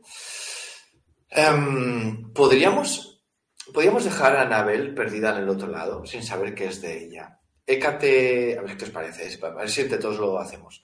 Hécate hace una invocación, empezamos a hablar con ella y Lilibeth interrumpe la invocación, ¿no? En ese intento de asesinato, lo que sea. Entonces, yo, dándole la vuelta otra vez, volvemos al mismo, intentaría matar a Lilibeth para, para vengarme. Porque la primera vez que conseguimos contactar con Anabel y Lilibeth eh, nos arruina el trabajo, ¿no? No sé, no sé si Ecate tenías pensado haber hablado más veces con Anabel, pero me parece una buena excusa ir, buscándola. Yo sí, yo no siempre voy a contactar con los espíritus en presencia vuestra. Y si Anabel es una de mis hermanas, querré saber lo que le ha pasado. Y si Lilibeth eh, ha intentado eh, interrumpir la invocación, eso hace que mi curiosidad aumente. Y lo haré en ausencia de cualquiera de vosotros, sobre todo de Lilibeth. Sí, además mi parecido con Anabel fue lo que evitó que realmente acabara matándome. O sea, en el último momento, digamos que, que, me escapé de milagrito. Vale, entonces lo dejamos así, interrumpiste ese contacto. Yo lo compro, sí. Bueno, y que diga Ecate que es en realidad es la que no, no, está bien eso. Sí, se supone que las relaciones las, creamos entre todos, o sea que a mí me parece perfecto. Sí. Yo casi te mm. mato a ti, tú casi me matas a mí. Pero la interrupción fue intentando matarme, querida hermana. Eh, sí. Sí, sí. Yo, yo, si quieres te cuento lo que pasó, pero, vamos, que esto es algo que hemos comentado en las cenas de Navidad más de una vez. Eh, cuando estabais en plena invocación, que yo no sabía lo que estabais haciendo, pasé por la biblioteca y os vi, y os escuché, y te vi con la tablilla. Y entonces agarré un abrecartas de la mesa de la biblioteca con forma de puñal y me lancé contra ti sin pensar. Porque quiero recordaros que mm, a mí las emociones me pueden. Entonces, en ese momento la culpabilidad se convirtió en no, no, no, no, no, o sea, no lo puede saber nadie porque yo ni siquiera lo sé y, yo no quiero saberlo, no quiero que hablen con Anabel y confirmar que realmente tengo algo que ver con su muerte. Así que me lancé contra ti. Y Alan en ese momento, ahí, ahí, dale, dale. Fue una bendición verte descubriendo a Hécate y Alan y poder utilizar mi mesmerismo para manipular tu mente y que ese abre cartas. Me encanta, me encanta. La venganza es un plato que se sirve frío, lo sabéis, ¿no? Sí, de hecho, eh, utilizar esa acción eh, pone aquí que eh, genera un giro con complicación, no, perdón, perdón, genera un giro con complicación que implica un problema futuro. Sí, además te lo compro porque entonces mi relación contigo es que siempre me ayudas a enloquecer, asesinar. Me y, Sí, eso, a mi pesar, o sea, me veo como obligada de alguna manera por ti. Ahora, si me lo compras, yo no soy consciente de que mm, tú tienes eso, ese ascendente sobre mí. Vale, te lo compro. Y además no siempre tiene que haber un ascendente mío. Tus emociones. Ah. Mis emociones también, lo que pasa es que tú les echas gasolina. me gusta, me gusta. ¿Decías que la gente muere a tu alrededor, Lilibet? Sí. Alan, tú y yo podríamos hacer un grupo genial para traer del otro lado a todos aquellos a los que ha matado Lilibet. Pero sin que ellos lo sepan, evidentemente. Ellos ya han hecho su grupo y nosotros podemos hacer el nuestro. Me parece que hay que estudiar esta. Tú tendrás tu venganza. Y yo tendré la mía porque mis dos hermanos hayan intentado matarme. Pero el trabajo lo harán los espectros. Me parece que tienes un aliado nuevo. Eh, recordad que pese a que os pese, es vuestra familia. Eh, esto va a acabar como Rosario Aurora. Em, no, en nuestra familia si es, es quid pro quo. Ellos lo han intentado, déjame que lo intente yo una vez. No, yo a quiero ver. Sí, matiza, matiza. Alan. Yo quiero matizar. Yo no odio. De hecho, a Theodore es posible que lo adore. A Hécate, por supuesto, también. Y a Lilibeth, eh, no, no la veo como la persona que ha intentado matar a Hécate, sino una pelea familiar, una riña. Y se nos ha ido de madre. Ha, interrumpido el. Por, cuestiones ha interrumpido el ritual. O sea, para mí no somos un, grupo enfrentado, en realidad. Yo puedo estar de morros con Lilibeth porque, bueno, pues porque, durante ese... Joder, durante esa invocación ha metido la pata, ¿no? Igual se ha excedido, la rabia, lo que sea. Pero desde mi parte no habrá ese odio. No, porque además es que me siento culpable. Sí, pero Écate, a ver, esos son arrebatos que me dan y luego me siento súper culpable y lo paso fatal. Y la gente que se muere a mi alrededor no significa que yo la mate. Lo que pasa es que pasa y aunque luego me siento culpable, lo disfruto. Como yo disfrutaré mi venganza, no te preocupes, querida hermana. No es rencor hacia ti, de verdad. Fíjate, estoy hasta tocando un gato. Es odio sano. Os, recuerdo, os recuerdo que yo he intentado matar a Lilibet, pero entiendo que es durante ese, ese momento de la invocación. En ese momento, Luego, sí. Si te, me cruzo contigo por la casa es posible que no te hable, pero no voy a ir a matarte. Querido hermano, ven esta noche a mi habitación, invocaremos a Anabel y quizás cambies de opinión. Ella te hará cambiar de opinión. Bueno, yo me lanzo a los brazos de Theodor a llorar porque Ekate y Alan todavía siguen enfadados conmigo y yo no lo entiendo porque no hago más que disculparme cada vez que los veo y lo y, me destroza porque yo los quiero muchísimo y son mis hermanos. Y bastante tengo con la muerte de mi gemela. Que qué cosa peor le puede pasar a un gemelo. Que le mate su propio gemelo. Ah, Pero querida hermana, no te preocupes. Si yo cuando estoy contigo me muestro lo más cordial y amable posible. Tú no te das cuenta de que realmente quiero venganza. Porque mi puñalada será como la tuya, a traición. Pero sabe a canela. Pero sabe a canela. Una pregunta, Isabel. Pero en el fondo te adoro. Me gusta esa vena asesina tuya. Bueno, Dime, dime. Eh, Isabel, Los espectros y- te recibirán muy bien en el otro la lado, extiendo a créeme. todos. Em, ¿Tu gemela es unimitelina o melliza? Quiero decir, ¿es idéntica o tenéis alguna diferencia? Idéntica, idéntica. Idéntica. Vamos, ser idéntica me ha salvado la vida. Porque Alan se coge un cabreo. De acuerdo. Entonces, ¿Tenéis ya las tres frases? A mí me faltaría la de ayudar a alguien. No, sé- no sé si alguien ve que le podía echar una mano en algo. Eh, tú me vas a ayudar a contactar con mi ser amado. Tú has viajado más de una vez al otro lado. Quizá eh, eh, el hecho de invocar a tu lado mm, hace que pueda acceder mucho mejor al otro lado porque tú es como si guiaras mis pasos. Si, si nos lo permite David, sí. Si la voz Además- poderosa cree que... Mi ser amado seguramente conocerá a, Anabel. Vale. y para decirnos cositas. El otro lado es un reflejo pálido, puede llegar a ser traicionero, como los espectros que allí hay.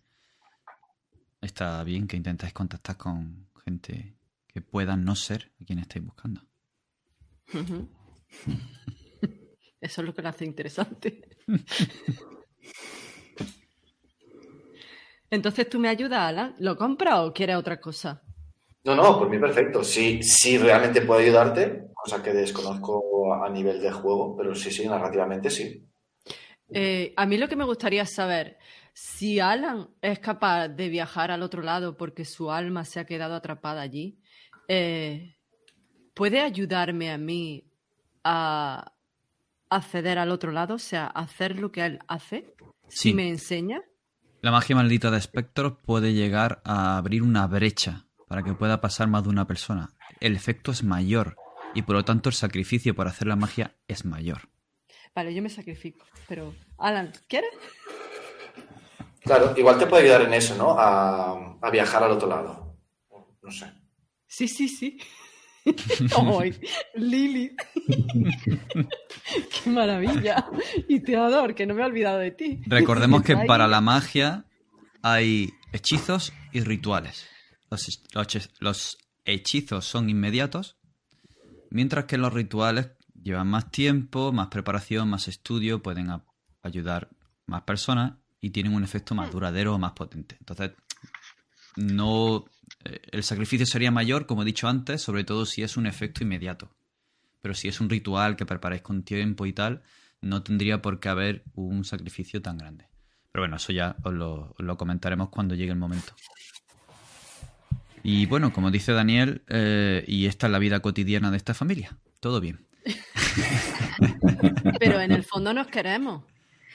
Sí, bueno, En el por fondo, encima de todo. fondo. Sí. Si no sería muy aburrido y muy monótono, tiene que haber emoción. Nah, tiene que haber está- está sensación de perder la vida Un para poquito genial. sentirlo todo más ¿eh? intensamente. Dice ¿Qué, Daniel hermana? que, que cuando vais a acostar cerráis con llave y movéis la cómoda ahí en la puerta para que no entre nadie la noche. Me encanta eso. Pues mira, ante vuestra pregunta y lo que comentábamos, la- el autor nos dice que la respuesta a todo es sí. Siempre que lo haga todo más tenebroso, adelante. Mm. Ay, ¿A alguien le falta una frase? Eh, a mí me falta la del casi mataste porque me he dado cuenta que antes en lo que he propuesto he combinado eh, la ayudaste a Lilibeth a casi matar a Hécate. Eh, con lo cual, eh, Ah, vale, puede estar relacionado. Sí, ¿por qué no? Mientras haya un porqué y que implica y, y quizá un aunque y cómo lo hiciste, cómo lo ayudaste. Si con tu mesmerismo, con tu corrupción, o con tu obsesión. Vale, yo por mí. Entonces, ¿estamos completos? me falta la de quién me ayuda. Siempre a. A ti. ¿Quién te ayuda a ti? Yo, Yo, yo, yo, yo te ayudo siempre. Vamos, faltaría más. Eh, encima que estás ahí. Pues yo siempre le ayudo a, mm, a parecer inocente, puede ser.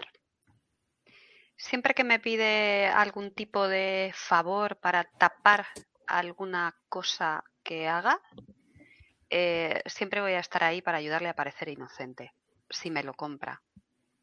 También puedo ayudarte a asesinar, a calmarte, a huir. Pero sí, a parecer inocente con mi locura. Porque además como, como a veces me manipulas un poquito, pues quizá digamos que ya he entrado en esa dinámica de a veces incluso cargar con alguna culpa tuya. Sin querer, casi. O sea, te ayudo, pero luego ya de paso me, llevo para hacerte parecer a ti inocente, a veces me salpica a mí un poco. Porque como estoy de lo mío. Al final maldito es Theodore, ¿eh? Sí, sí, es, es el Ceres. La Es que- experiencia es un grado y la edad. Yo la verdad es que no tengo la frase de casi lo maté, porque no sé si a Lily o a Theodore o a los dos. O a los dos.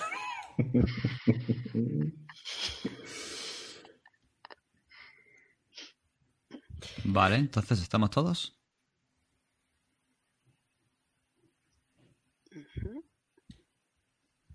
De acuerdo.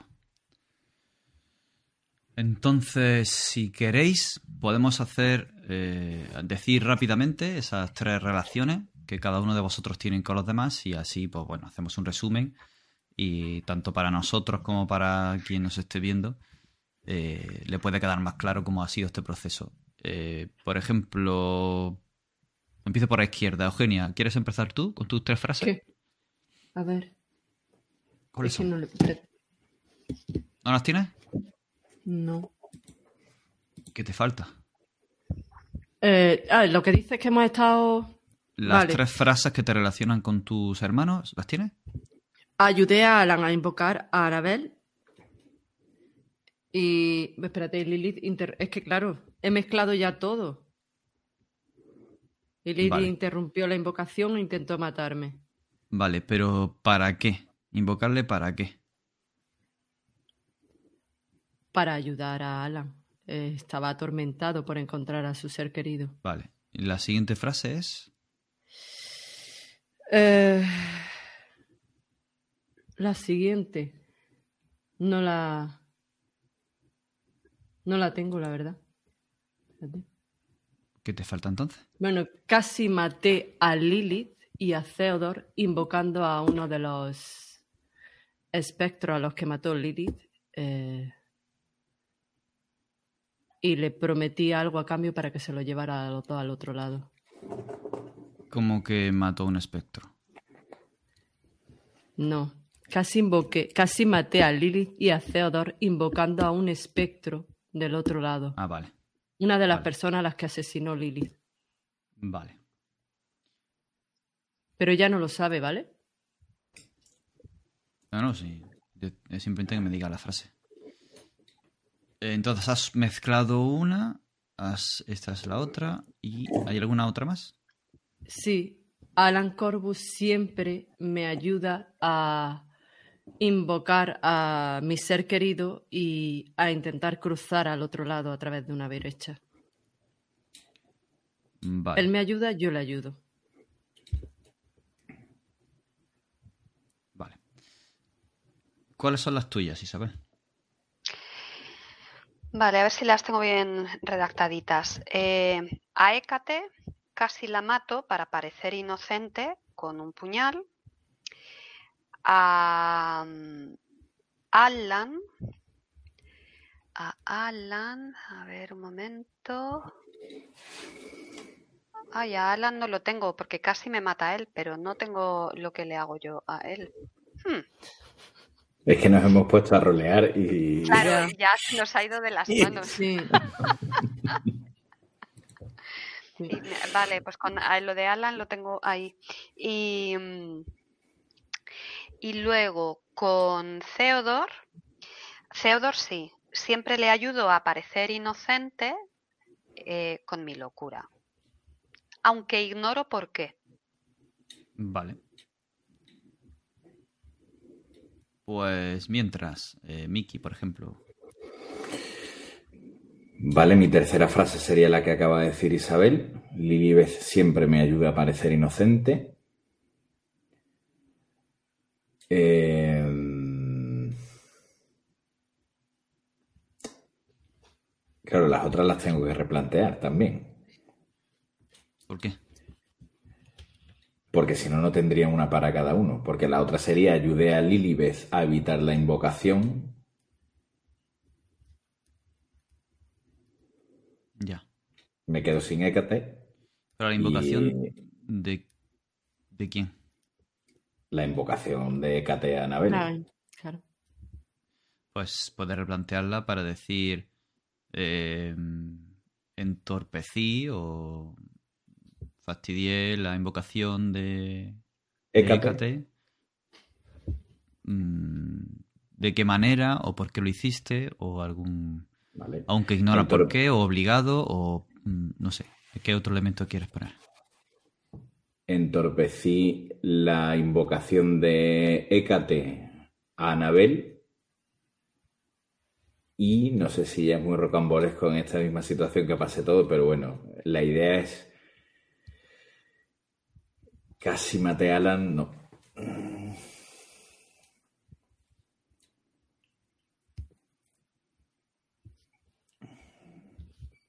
Pensad que puede ser de pequeños, puede ser de otra manera, puede ser... Vale, pues casi maté a Alan para devolverle su alma. Que es la idea que está rondando la cabeza de Theodore para devolverle su alma a él. Aquí. A Alan. A Alan. Vale, vale, ya. Sí. Mi excepción es encontrar algo en la ciencia que consiga devolverle su alma.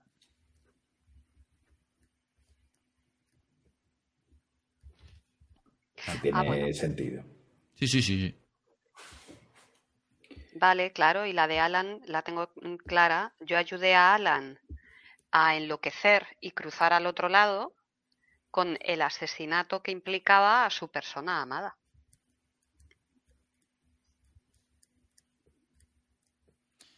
Vale. Entonces, ¿cómo han quedado tus tres, Dani?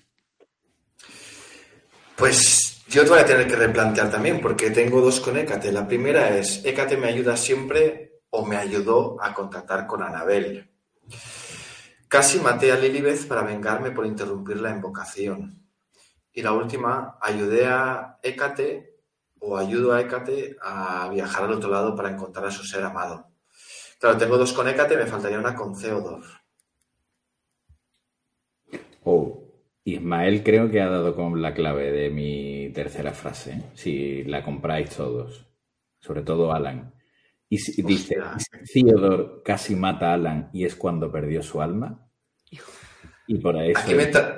Ismael, gracias, tío. Pero, Mientras más cabrones, más nos gusta. ¿Y Alan lo sabe? No tiene por qué. No tiene por qué. Que la frase puede ser eh, Theodore eh, casi me mata o me mató eh, y por eso perdí mi alma, aunque ignoro por qué. Y esa puede ser su frase. Y eso se deja ahí en el aire como hueco de para vosotros poder ir construyendo o, la voz tenebrosa. Si te cuadra, ¿eh? sí, sí, no, de hecho mola mucho. Pasa que es una familia muy de cabrones, pero, bien. No nos queremos. Tío, no hay nada que no una, ¿eh? eh vale, entonces tú, Theodor, tú ¿Qué? Que solo que estamos atormentados, que ah. no es que seamos cabrones, es que somos corvus.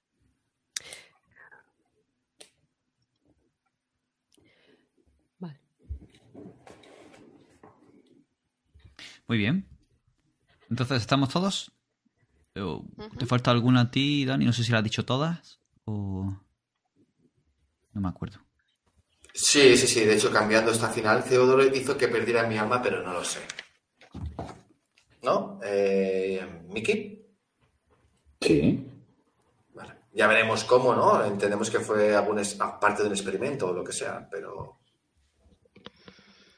Vale, pues vamos a definir cuál es eh, tu eh, el arte de magia maldita que tenéis cada uno, ya lo tenéis definido. Pero hay que decir con qué personalidad hacéis magia, cuál es tu trauma en tu iniciación, cómo haces magia, si utilizas la voz, eh, mediante algún ritual, glifos o cualquier cosa que se os pueda ocurrir. Y qué ocurre cuando falla tu magia.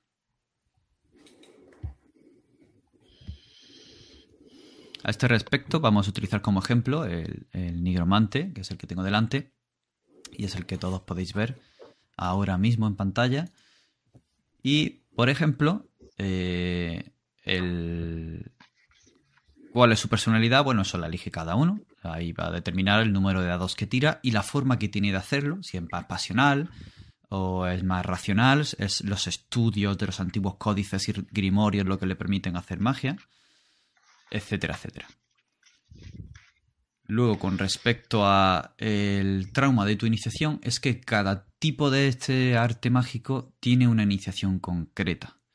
Por ejemplo, el hecho, el hecho de poder manejar la nigromancia durante la iniciación, hay que invocar un daemon y recibir su marca de odio. Esto es algo muy peligroso porque hay dos tipos de espectros en la niebla los espectros derivados de los muertos humanos, de los fantasmas que se pierden y se convierten en espectros, y otros los propios espectros per se, nacidos en la niebla, que son casi como demonios. Estos son los daemon, los daemoni. Recibir la marca de uno de ellos significa que te puede perseguir, que te busca, que te quiere para algo. Así que la iniciación de la nigromancia es invocar a uno y recibir su marca y sobrevivir. En vuestros libros también hay eh, explicada cómo es esa esa em, esa iniciación, pero durante ella hubo un trauma.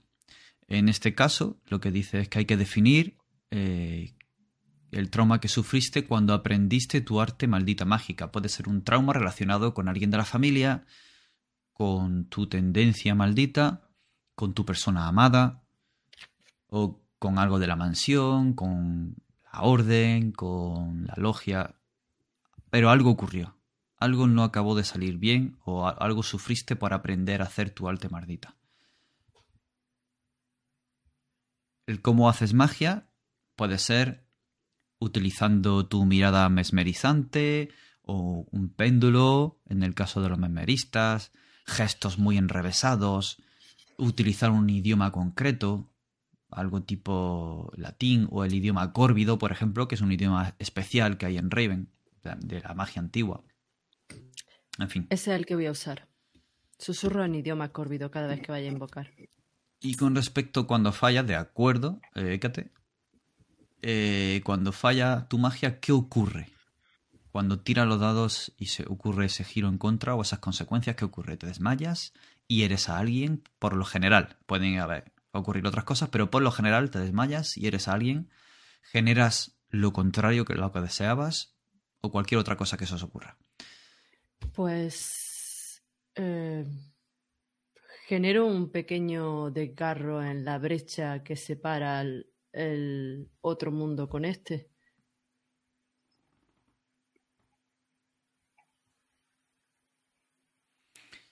O sea, que cuando fallas generas una brecha.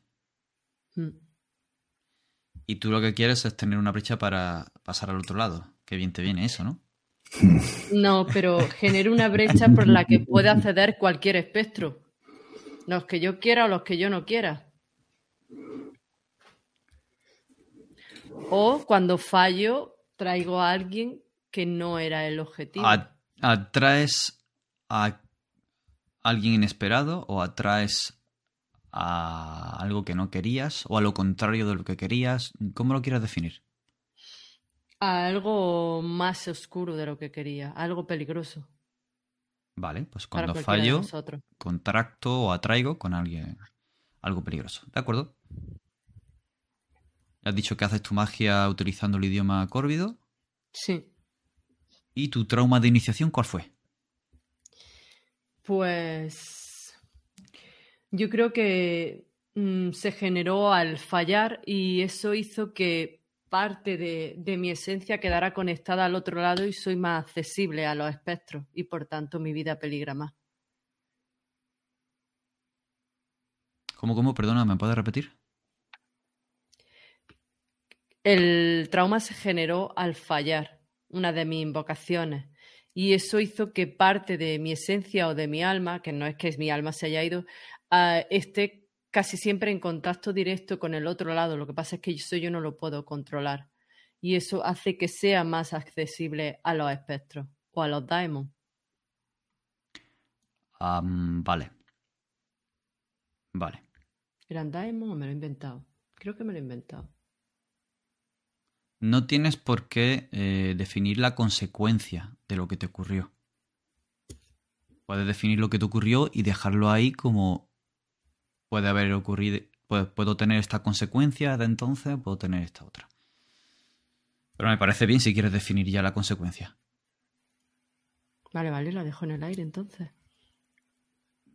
Lo digo porque eh, hacerlo y estar ya marcado por un daemon para siempre mm, y que siempre te persiga, falles o tengas éxito, eh, puede complicarte demasiado la vida. Pero si es lo que tú quieres, a mí me parece. No, no, no, no, vale, vale. Lo dejamos así. ¿Cuál, cuál es tu iniciación? ¿No la puedes recordar? ¿Iniciación en, Eh, en espectros? ¿Cómo que mi iniciación en espectro? Eso no lo tengo yo. Sí, en el libro, eh, donde pone tu arte mágica maldita, hay un pequeño parrafito que dice el riesgo y la Eh, iniciación. Vamos a ver. Espérate un momento que no. Segunda página,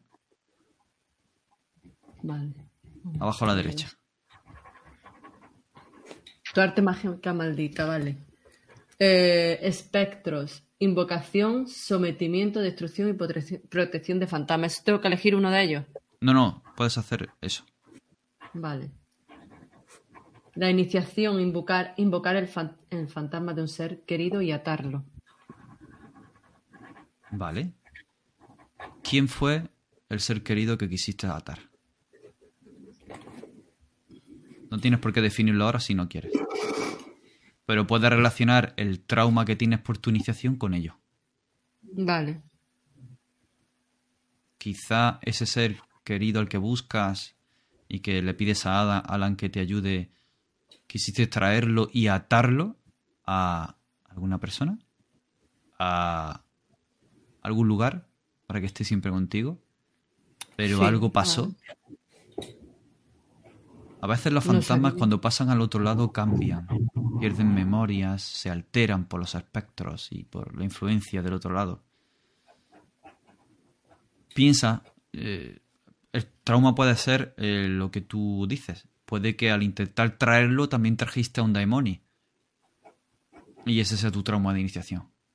O puede no estar relacionado con, con esa persona amada y puede ser otra. Pero piensa en ello. Mm. Si te parece bien, para Sí, sí. Si no, pues seguimos. ¿Quién es el siguiente?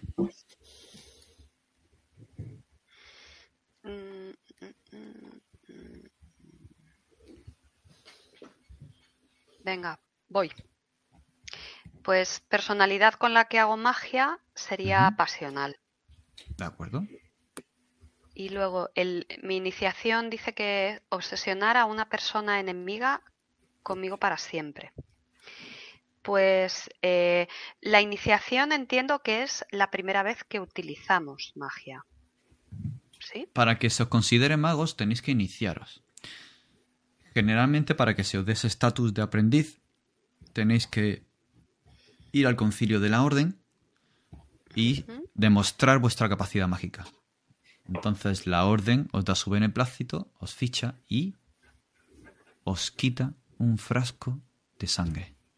Y la guarda por si alguna vez perdéis el camino por la corrupción. Para utilizarla en vuestra mm. contra. Generalmente tienen eh, reparos en que los Corvus tengan éxito en esa prueba, pero al final eh, muchas veces no tienen más remedio, porque, bueno, al fin y al cabo estáis demostrando vuestras capacidades. Vale. Em, pues mi iniciación fue nuestra iniciación. Y, y el trauma es que durante esa iniciación eh, algo salió mal. Yo sigo sin saber si fue cosa mía o fue cosa de ella. Y entonces eh, en lugar de obsesionar a una persona enemiga con, conmigo para siempre, mi hermana se obsesionó, se hizo como enemiga de sí misma y durante esa iniciación salió corriendo de la sala y se tiró por una ventana y se mató. Vale. Y lo que estaba intentando eh, lo que estábamos intentando era, la persona enemiga era, pues, eh, no sé, una, una mujer de Raven, eh, que va a ser, pues, Berenice Jones. Estábamos intentando obsesionar a Berenice Jones. Contigo. ¿De manera positiva o eh, positiva. Vale. no, sí, justo positiva. Entonces algo salió mal. ¿Y qué es lo que pasa cuando falla mi magia? Que la emoción o lo que pretendo que la otra persona sienta se va al polo completamente opuesto. De acuerdo. ¿Y cómo haces magia? Eh, semicerrando los ojos y haciendo movimientos con las manos. Vale. Eh, Eugenia, ¿me dijiste la personalidad con la que haces magia? La voy a hacer con pasión. De acuerdo. Pues Dani o Miki, me da igual cualquiera de los dos. ¿Lo tenéis? Yo tengo una duda, David. La, el trauma de iniciación, se asume que ese ritual de iniciación es, delante de la orden. Puedes tener un maestro o puedes tú haber intentado aprender y conseguir el nivel necesario para poder hacer esa magia. Aunque para tener el estatus de aprendiz hay que hacerlo delante de la orden. Vale, pero me pudo ocurrir antes. Sí. En una adolescencia o algo así, ¿no? Vale. Pues mi personalidad con la que hago magia sería eh, la culta. Eh, en la parte de iniciación se habla de controlar o dañar un cuerpo vivo conciencia. En mi caso, es controlar un cuerpo vivo conciencia. Y mi trauma de iniciación eh, fue que la primera vez que lo probé fue con mi primo Víctor Corbus. Conseguí controlar su mente, pero cayó en la locura. Vale. ¿Vale? Hago magia em, con lo que aquí pone mirada mesmerizante. Vale una mirada fija. Y cuando falle mi magia, hiero a alguien. De acuerdo. Muy bien. ¿Y qué le pasa a Alan? ¿Cuál es su personalidad para realizar su magia maldita? Vale, personalidad he puesto orgullosa. Básicamente por ese esa determinación que necesito para cruzar al otro lado. Perfecto. Em, el trauma. Claro, aquí me ha matado un poco eh, Isabel, porque yo creía que Anabel, la persona de la que yo estaba enamorado, cruzaba al otro lado. Vamos a hacer que no, porque entiendo que estaban con otro tipo de magia. Eh, mi trauma. Bueno, son gemelas, pero no tienen por qué ser eh, la misma magia la que aprendieron. Pero no ha dicho que durante su iniciación de Sí, pero, pero te puedo comprar cualquier otra cosa sin problema. O sea, tú propon y, vamos. No, yo me había montado mi película de que ella cruzaba al otro lado, como un juego entre dos adolescentes enamorados. Y yo la seguía. Vale. Pero. Vale. Es que podemos hacerlo de otra manera. Puede pasar que durante mi iniciación vosotros estáis jugando a eso y ella de alguna manera no vuelve. Así que no sabemos si está vinculado a mi iniciación o no. Y por eso tengo esa duda de si fue culpa mía o no y si fue que yo la maté y la impedí volver o no. ¿Tú cómo lo ves? Yo lo veo bien. De hecho, lo que a mí me, llamaba la atención es que ella estuviera como desaparecida por ahí, pues incluso todo el tema de los secretos de Anabel, creo que podría darle juego a la partida, si, si hay ocasión. Y incluso cuando ella cruza al otro lado, que de hecho puede haber cruzado antes que yo, yo no la reconozca y mm, que piense que no es la persona que yo creía que era. Esos secretos, esa no inocencia que todos asumíamos de ella. Entonces, cuando yo veo que ella cruza, como trauma, al ver cómo se transforma, yo no quiero llevar a otros seres queridos al otro lado, porque me da miedo lo que les pueda suceder o cómo los puede cambiar. Por eso cuando Hécate me pide que la lleve para encontrarse con su ser amado, yo tengo serias dudas. Se lo debo, pero no sé qué hacer. No sé cómo lo ves, David. Sí, sí. Sí, pues entonces, Isa, Lilibeth, no sé. Sí. Eh, yo tengo mi iniciación. Cuando yo salgo de mi iniciación, me encuentro con que mi hermana ha desaparecido, ha cruzado al otro lado y no ha vuelto. Y en mi cabeza, yo me monto la movida de que yo he tenido algo que ver con eso. Y que el uso de la magia en mi iniciación ha tenido algo que ver con eso. Y en el fondo me ha gustado deshacerme de ella. Y eso me hace sentir culpable, así que te lo compro 100%. Vale, genial. ¿Cómo hago la magia? Yo había pensado algo, pero también se parece a lo de Isabel. Yo había pensado en, cerrar los ojos, imaginarme el otro mundo, el otro lado, y a través de esa concentración pasar. Si no, lo cambio. Eh, ¿Hay magia de sangre? ¿O es algo distinto o no existe como tal? Podrías querer sangrar para hacer la magia, sí. Lo, digo por si nadie lo ha hecho y por cambiar un poquito. Si quieres hacer esa concentración con los ojos cerrados, a mí me parece bien. Si quieres utilizar magia de sangre, también me parece bien. Vamos a hacerlo de sangre. Imaginemos incluso que llevo siempre en algún rincón guardado una especie de dedal con una pequeña puntita con la que yo me puedo hacer un, mini corte, bueno, corte, una pequeña punción en un dedo y a través de esa sangre puedo incluso dibujar en el aire y me parece que la, gota de sangre se va quedando dibujada y dibuja esas o rompe ese, ese velo y me abre la puerta al otro lado o abro grietas o, lo que sea. Perfecto. Compro. Vale. Lo que no tengo ni idea es qué hacer cuando falla mi magia. Em, ahí sí me puedes echar una mano, o entre todos me puedes echar una mano.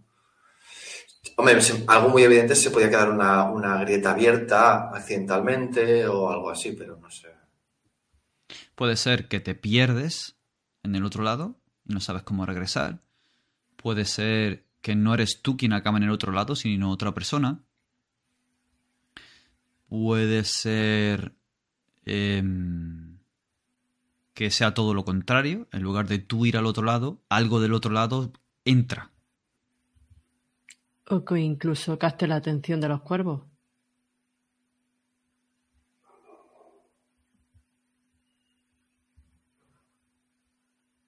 ¿Eso ya? ¿Tengo, ¿Tengo que escoger una o cada vez puede pasar una distinta? Pueden ocurrir Depende cosas de- diferentes, pero en general siempre hay una que suele pasar. Vale, yo creo que perderme al otro lado, perderme al otro lado no, porque incluso me, me interesaría perderme. Porque yo quiero estar al otro lado. Por tanto, esa la descartaría. Eh, lo de traer a alguien igual es lo más interesante, traer a alguien. Porque mandar a alguien también es, puede ser muy guay, pero igual es mucha putada mandar a alguien de golpe para allí. Si están cerca mis compis, mis hermanos. A ver si, Ah. a ver si mandaste tú a Anabel y estoy yo cargando con el Bueno, ya sería, hostia. No, yo creo eso, es si que no voy yo, en lugar de abrir la puerta de entrada, es una puerta de salida. ¿De acuerdo? Pues como fallemos tú y yo, entre los dos vamos a traer a todos los espectros del otro lado. Mm, Eh, David, ¿Qué? eh, yo no te lo había dicho. La iniciación invoqué fantasmas de un ser querido, como era de las primeras veces que probaba.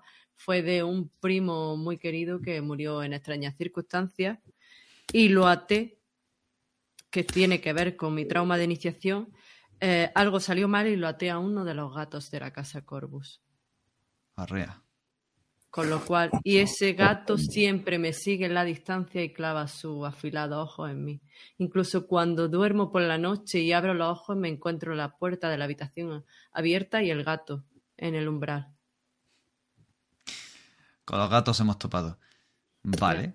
Eh, no se llamaría Víctor por casualidad. Coño, ¿cómo lo sabes? ¿Por qué? ¿Por qué? Eh, por lo que ha dicho Mickey antes. El- su primo. no, no me acuerdo que habías dicho, Vicky. Lo- la, la has memorizado. Le has metido Sí, el nombre. ¡Qué fuerte! Estoy utilizando mis poderes. Hijo de perra, esta- perdón. Esto, esto, es un, esto es un bleeding out llevado a sus últimas consecuencias. O sea, el, el mesmerista mesmerizando al jugador, ya eso. Y que se ha puesto hasta colorado. De- Creo que me ha salido muy bien. Ya, o sea, la primera. Em, ¿Estáis relacionados con el relato del gato negro y de la gata y todo esto de, de Poe? Sí. Lo que pasa cuando se molesta a los gatos y todo el rollo. Fue la verdad. Vale, ¿sabes dónde te estás metiendo? eh, bueno, de perdido al río. Aquí hay que. Vale. Si a ti te gusta, a mí me gusta. Y si todo le parece bien, a mí también. Sí.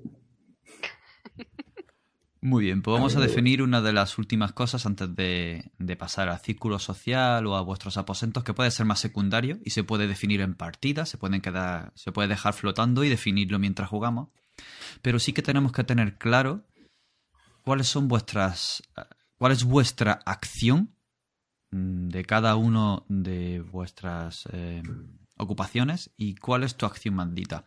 En la segunda página podéis ver a la derecha encima del arte mágica maldita que están las acciones Corvus, que esas las podéis hacer siempre, explorar vuestro enigma una vez por relato, o solazaros obsesivamente en vuestra adicción o vuestra persona amada y eso os hace recuperar eh, pues alguna consecuencia, alguna secuela que hayáis obtenido.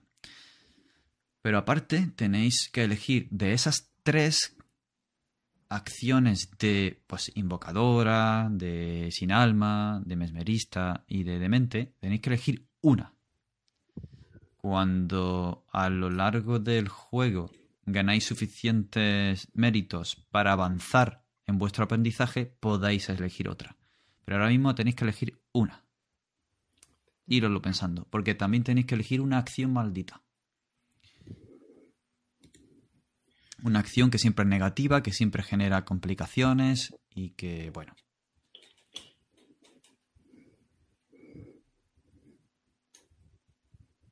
En el caso del nigromante, para quienes nos estéis viendo, hay tres posibles acciones de nigromancia que puede hacer este personaje Corvus precisamente por ser Corvus. No es un mago normal, no tiene capacidades mágicas normales, sino que por su magia maldita puede hacer ciertas cosas. En este, en, este, en este caso, además de utilizar el arte de la magia de la nigromancia, como hemos dicho antes, hay unas acciones especiales que puedes realizar. Hay que elegir entre una de conoces los cementerios de la ciudad, quién se mueve en ellos y ciertos secretos. Cuando lo usas, generas un giro con complicación que implique una deuda. Puedo elegir entre si no tienes algo prohibido, conoces a quién lo tiene generas un giro con complicación que implique problemas futuros. O ves en sus pupilas lo último que vio una persona muerta y generas un giro con complicación que implique peligro. Pues debería de elegir una de ellas y esa capacidad la tengo aprendida durante mis estudios y tras mi iniciación como nigromante. Luego estaría la acción maldita, que este nigromante podía revivir a quien sea generando un giro con complicación que implique una nueva amenaza, podría retrasar indefinidamente la muerte de alguien, incluso mía, generando un giro con complicación, aunque implique un sacrificio terrible, o puedo provocar la muerte lenta de una persona, generando un giro con complicación que implique una pérdida cercana. Así pues, hay que elegir una de cada, una acción de vuestra ocupación y una acción maldita propia vuestras. Si tenéis alguna duda, cualquier pregunta, eh, me la podéis hacer. Yo mis este acciones malditas... Dime, dime. Perdón, dale, perdona David. No, no, no, digo que no tengo nada claro. No tengo nada claras mis malditas, un poco confusas para mí. Vale.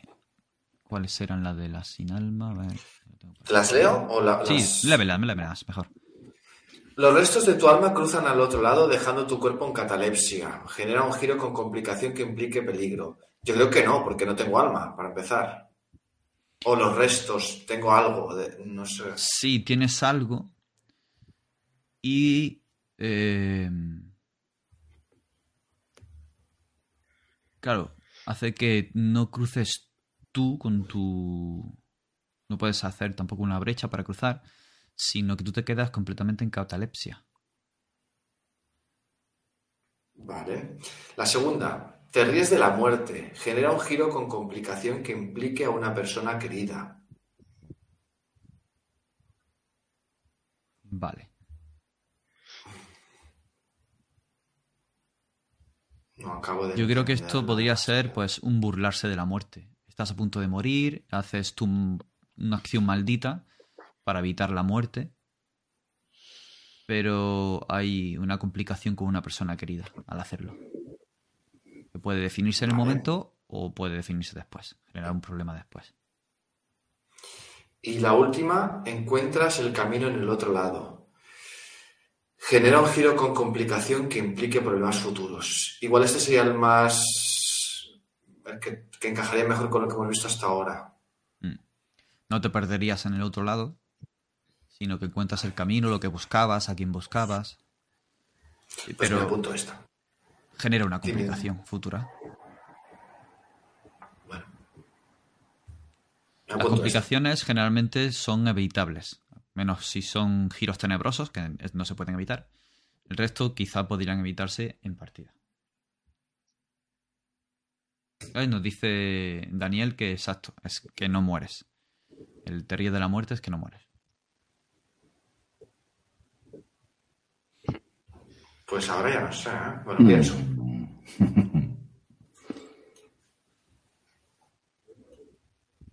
Yo tengo las mías. Vale. La de mesmerista, eh, ¿sabes, cuál, eh, ¿sabes curar cualquier enfermedad no natural? Y la acción maldita, puedes manipular la mente de cualquiera con tu mesmerismo genera un giro con complicación que implica un problema futuro. Perfecto. Yo también tengo las mías. Mi acción de demente culpable va a ser, sé cómo hacer algo cuestionable de forma discreta y generaré un giro con complicación que implique adicción. Y mi acción maldita, que me encanta, y es, puedo evitar cualquier maldad contra alguien, pero no contra mí, y generaré un giro con complicación que implicará mi acusación. De acuerdo.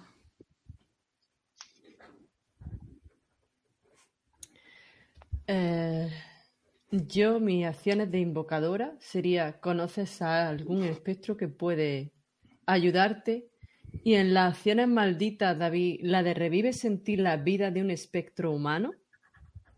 Si hago eso ya no soy yo.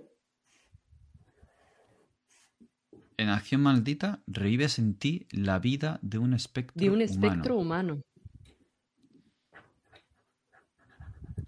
Yo creo que es como.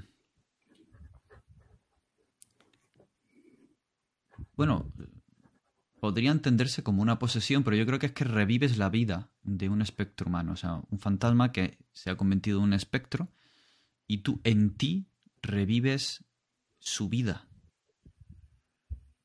Creo que es como una especie de mediumnidad, ¿no? De mm, contactar con la vida pasada de ese espectro y revivirla en ti.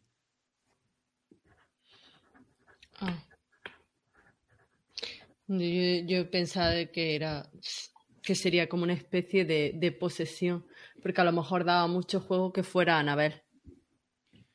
Pero es que fíjate el giro con complicación. Implica su muerte. Oh, Genera un giro con complicación que implique su muerte. La muerte del espectro humano. Pero se supone que ya es un espectro y está muerto. Si no, no tiene sentido que diga No. espectro. Es un fantasma humano que se ha convertido en un espectro. O sea, son.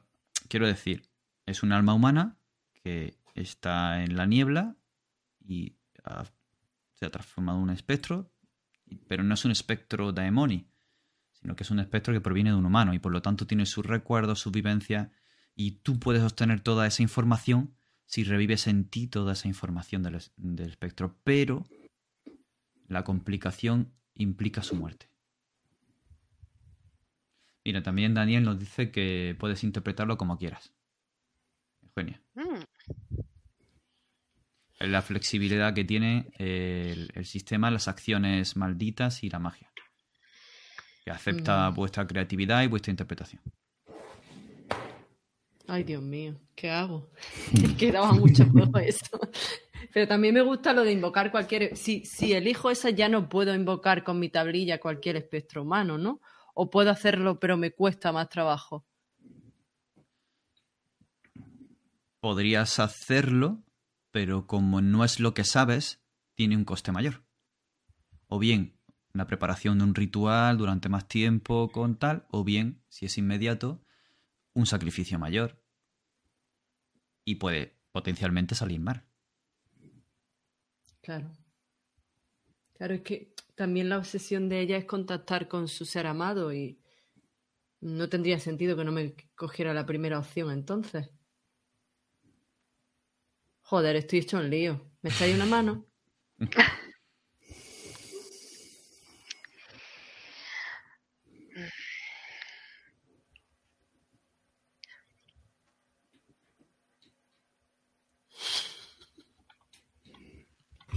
Recuerda ¿En que qué dudas? aparte tienes tu arte maldito, que puedes hacer magia para contactar con espectros y tal y tal. Tú tienes tu magia. claro. Y estas son acciones específicas malditas que tú puedes llevar a cabo. Aparte de tu magia. Vale, con mi magia puedo invocar cualquier espectro, ¿no? Puesto que soy una invocadora. Claro, Pero tú claro, puedes como en- realizar tu acción maldita y, y lo otro es tu magia con su tirada de magia y todo lo demás. Claro.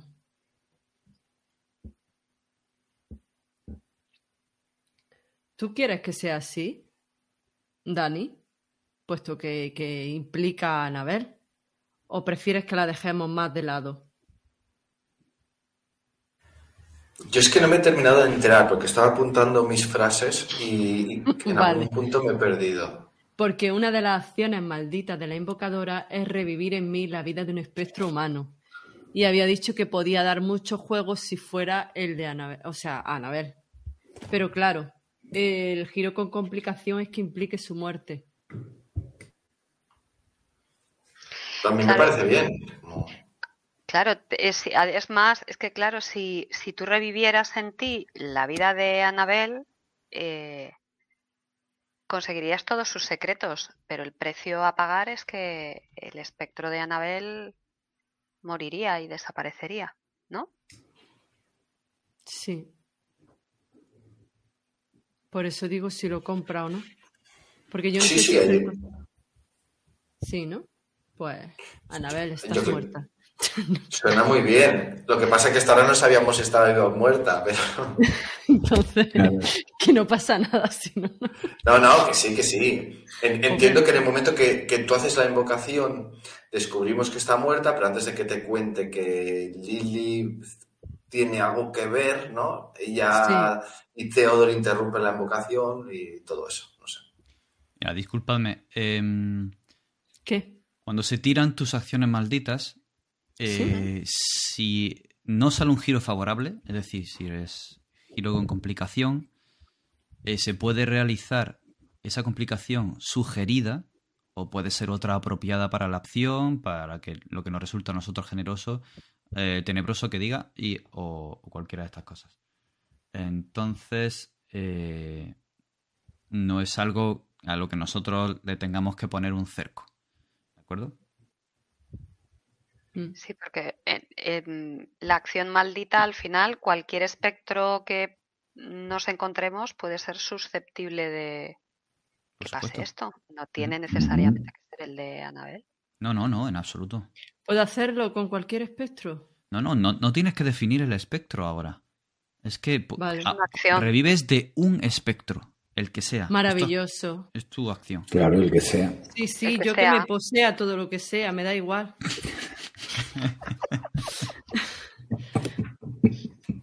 Pero es que eso puede dar mucho juego. Madre mía. Y luego. Sí, sí, está muy guay. Luego pararás pechos con el. Eh, cuervos con el pecho, ya verás. Claro, ya. La finalidad es cuervo venía a mí. De acuerdo. Bueno, estaría bien que antes de que terminásemos, que ya nos hemos pasado de las dos horas, no sé cómo iréis de tiempo. Eh, os lo voy a preguntar antes de, continuar. ¿Cómo vais de tiempo? Pues... Isabel una hora mejor que nosotros. Yo una hora mejor que cualquiera de vosotros, sí. ¿Queda muchísimo, David, o queda poco? Yo creo que mm, podemos dejarlo aquí. Eh, no no definir, eh, no entrar a definir el círculo social o a muchos personajes no jugadores o porque podemos definir porque pues, sea un padre, un tío, un abuelo, por ejemplo aquí en el círculo social lo primero pues, quién te dio tus primeros cadáveres y quizá te obsesionó con la nigromancia y se escribe ahí el nombre, quién fue y qué relación tienes con él. ¿Quién te ofreció ser tu maestro? ¿Quién tiene tus secretos sobre la muerte? Quién está en deuda contigo. Eh, y se puede ir de, pues eso, de un círculo social, ya sea de la familia o sea de todo Raven. Pues hay una persona o una persona de la orden a quien yo tal, o... Eso creo que lo podemos dejar y sobre la marcha en la partida podemos irlo plasmando o en un momento antes de la siguiente sesión o mientras llegamos a la siguiente sesión. Eso no tengo ningún problema. Pero lo que sí me gustaría, antes de que lo dejáramos, si tenéis tiempo, si no lo podemos hablar en el grupo y fijarlo, es el enigma personal. Hmm. Obtengo un indicio de tu enigma personal pidiendo que la situación actual esté relacionada con él. Yo os estoy obligado a dar ese indicio conectado con un misterio de Raven, con el relato actual, con alguien Corvus, una facción o una amenaza de Raven. Esto podéis usarlo una vez por relato. Y mueve vuestra historia personal dentro del relato para definir ese enigma personal. Creo que ya se han dado pinceladas de qué enigma puede ser, sobre la persona amada, quién la mató, pero no tiene por qué necesariamente ser con eso, puede ser otra cosa más. Si queréis y veis. Ese, ese cuadro está en la página 2 a mitad y luego está definido en la última página. En, la última página, el punto 11. El punto 11. Hay que componer una frase para decir quién hizo algo que afecta a alguien. En el, en el caso, en este ejemplo de nigromante, pues es qué, quién o quiénes mató, mataron, mata o me aparta o implica o maldice a alguien que afecta a quienes revivo, a quien amo, a quien conozco o a quien odio. Ese es mi enigma. Algo que ha pasado en mi vida y que no sé exactamente qué es. Entonces podía elegir qué mata a quienes revivo. Y esa es mi frase de enigma.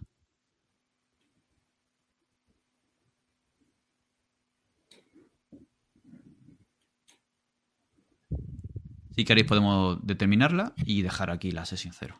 Porque vamos, habermos definido el personaje, las relaciones Corvus al completo, vuestros poderes, vuestra maldición, las acciones malditas, y quedaría solo eso, vuestro círculo social y definir vuestra área de la, de la mansión, que creo que puede ser interesante que lo vayamos definiendo sobre la marcha. Quizá la siguiente sesión podríamos definirla, podríamos empezarla con unos minutitos de cada uno de vosotros, dónde estáis, cómo es vuestra habitación, este es quizá en vuestro laboratorio, eh, es una cripta, es un lugar, tal, tal, y se define así un poquito, lo vamos dejando caer, pum, pum, ¿y quién hizo esto? Pam, pam, pam, y vamos creando a partir de ahí y ya vamos jugando.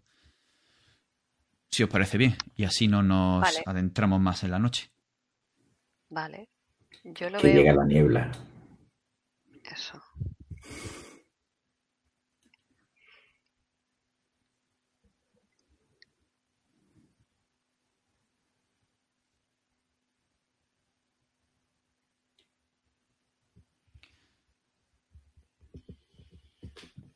Mientras os lo pensáis, eh, lo que queda por definir está por definir a la ayuda de cámara, como aristócratas que son y como nivel económico que tienen. Por supuesto, tienen una ayuda de cámara, alguien en quien pueden confiar o no, pero que siempre está con ellos. Entonces hay que eh, definir su nombre y definir su personalidad, con uno o dos rasgos.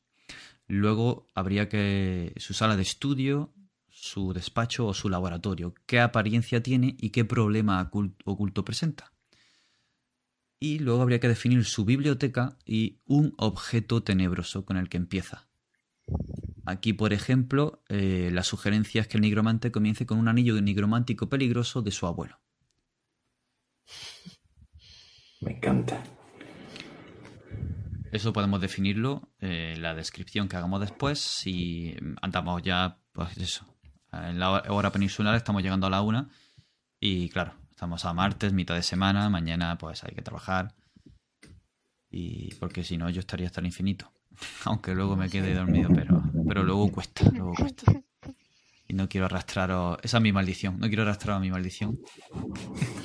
en la viola nepa y la resaca rolera. la viola, no, ya mañana a las seis y media va a ser la viola, ya no sé ni decirlo, la viola nepa. La viola nepa la viola nepa. Entonces, ¿componemos la frase del enigma ahora o, lo dejamos para el próximo día? Si la tenéis, si queréis hacerlo, mm, la hacemos ahora. Y si no, la dejamos.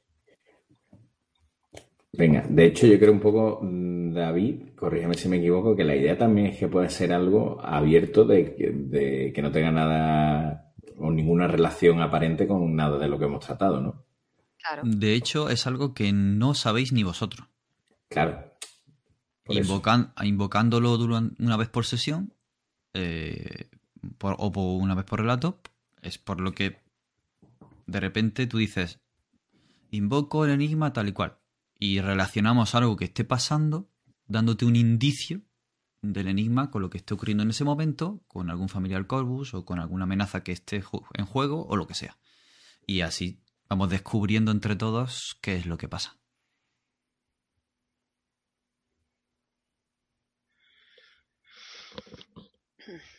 Por eso estos son tan abiertos y, como bien dices, no tiene por qué estar relacionado con nada de lo que ya se ha dicho.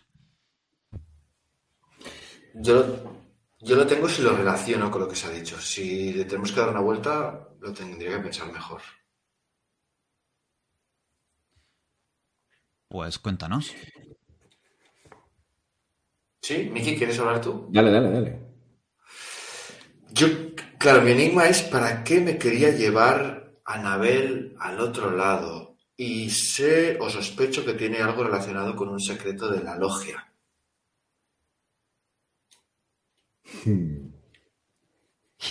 Me encanta. como- Claro, pero tu frase de enigma es que no sabes por qué te quería llevar a otro lado.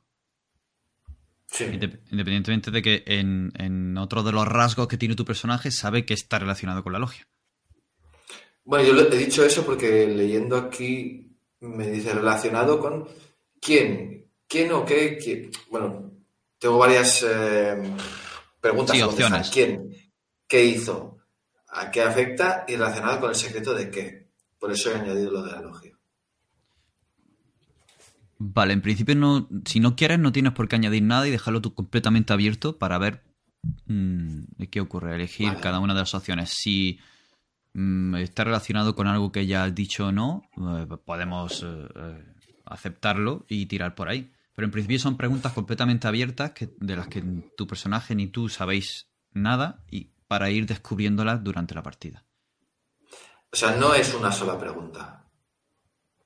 Sí, eliges una de las opciones. En el que eliges una de las opciones. Y con otra de las opciones de la siguiente eliges otra cosa. Sería así, pero pu- puedes hacerlo de la manera que tú, mm, que tú quieras, que tú veas que te cuadra mejor o que te sientes más cómodo con ella. A mí, eh, yo tiro para adelante con lo que tú me des. Vale. Pues si quieres simplificar mucho, eh, quiero, quiero averiguar por qué me quiso llevar al otro lado a Anabel. Vale, perfecto. Vale, eh, yo la tengo muy fácil. ¿Qué mata a quienes amo y está relacionado con el secreto, con un secreto del otro lado? Vale. Tenemos que el enigma personal de Alan está relacionado con su amada. No sabe por qué lo quiere llevar a otro lado. Y sabemos que su amada está relacionado con la logia. El de Mickey. Yo lo tengo ya y me reía porque el mío es quién me aparta de quien amo y está relacionado con el secreto de la logia. Vale. Y Isabel ha dicho que está relacionado con el otro lado. ¿Me puede repetir las primeras? Sí. ¿Qué mata a quienes amo? Empezando por mi sister. ¿Qué mata a quienes amo? Y está relacionado con algún secreto del otro lado. Pero si mis hermanos están relacionándolo con la logia, no tengo problema en relacionarlo con la logia también, ¿eh? Es que la logia y el otro lado mm, están muy de la mano. ¿Sabes? Sí, está, eso está ahí, ahí. Nos quedamos con logia. Lo que quieras. Nos quedamos con logia. Vale. Pues ya van tres logias. Hacemos duples. Eh, Eugenia. ¿Quién me dejó entre espíritus que afecta a quienes amo y está relacionado con el otro lado? Uy, vale. Si queréis la logia, la logia. Tenemos la 31. Entonces, Habéis elegido tres todas las logias y, un, y un otro lado. No, no, Sí, era- todos logias, entonces. No tiene por qué. Ya os digo, la, la magia de la logia controla a los espectros, a la niebla, a los cuervos. Es muy peligrosa. Pero del otro lado habrá cosas que escapen a la logia. Claro, si la logia supuestamente no existe. Pues el otro lado es más molón, que si escapa la logia tiene ahí un ramalazo. Cámbiamelo. Quítame mi logia. Me voy al otro lado con Eugenia.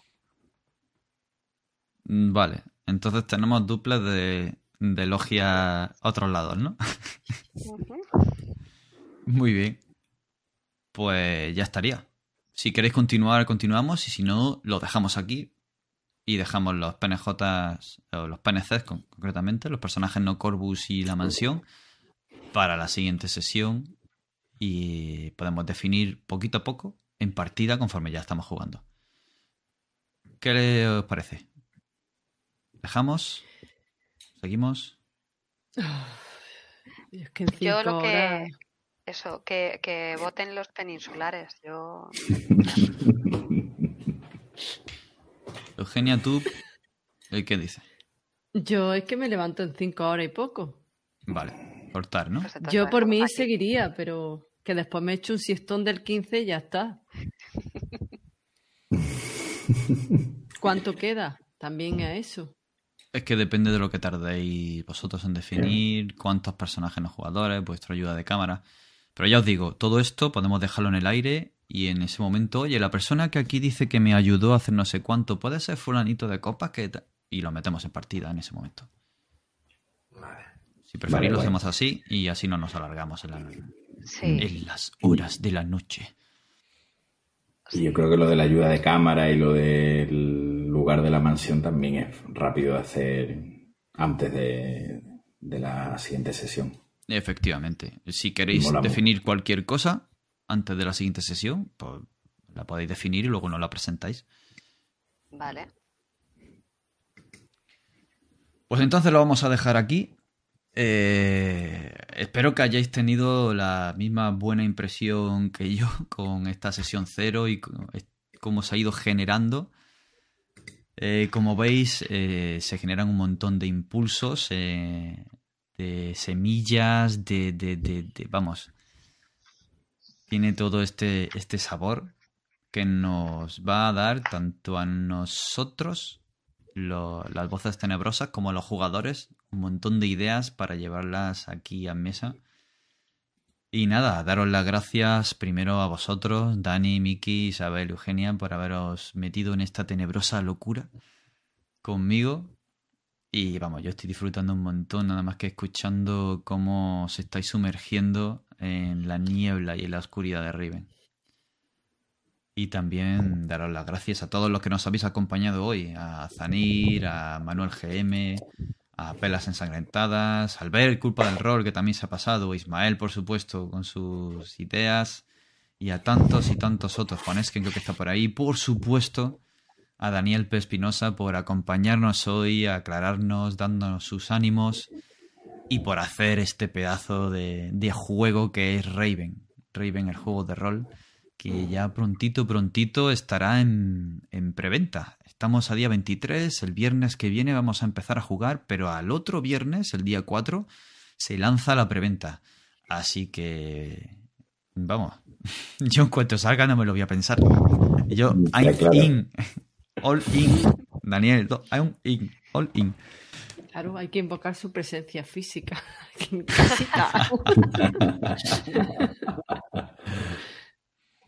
Pues nada, no voy a robar más tiempo, ni a vosotros ni a quien nos ve. Eh, muchas gracias por estar ahí, por acompañarnos, muchas gracias a vosotros por dejaros liar. Y nada, os invito al viernes que viene a ver nuestra primera sesión, después de la sesión cero, ya sesión de juego, en esta ciudad tenebrosa, maldita, y con esta tremenda familia que hemos creado ahora mismo, estos Corvus.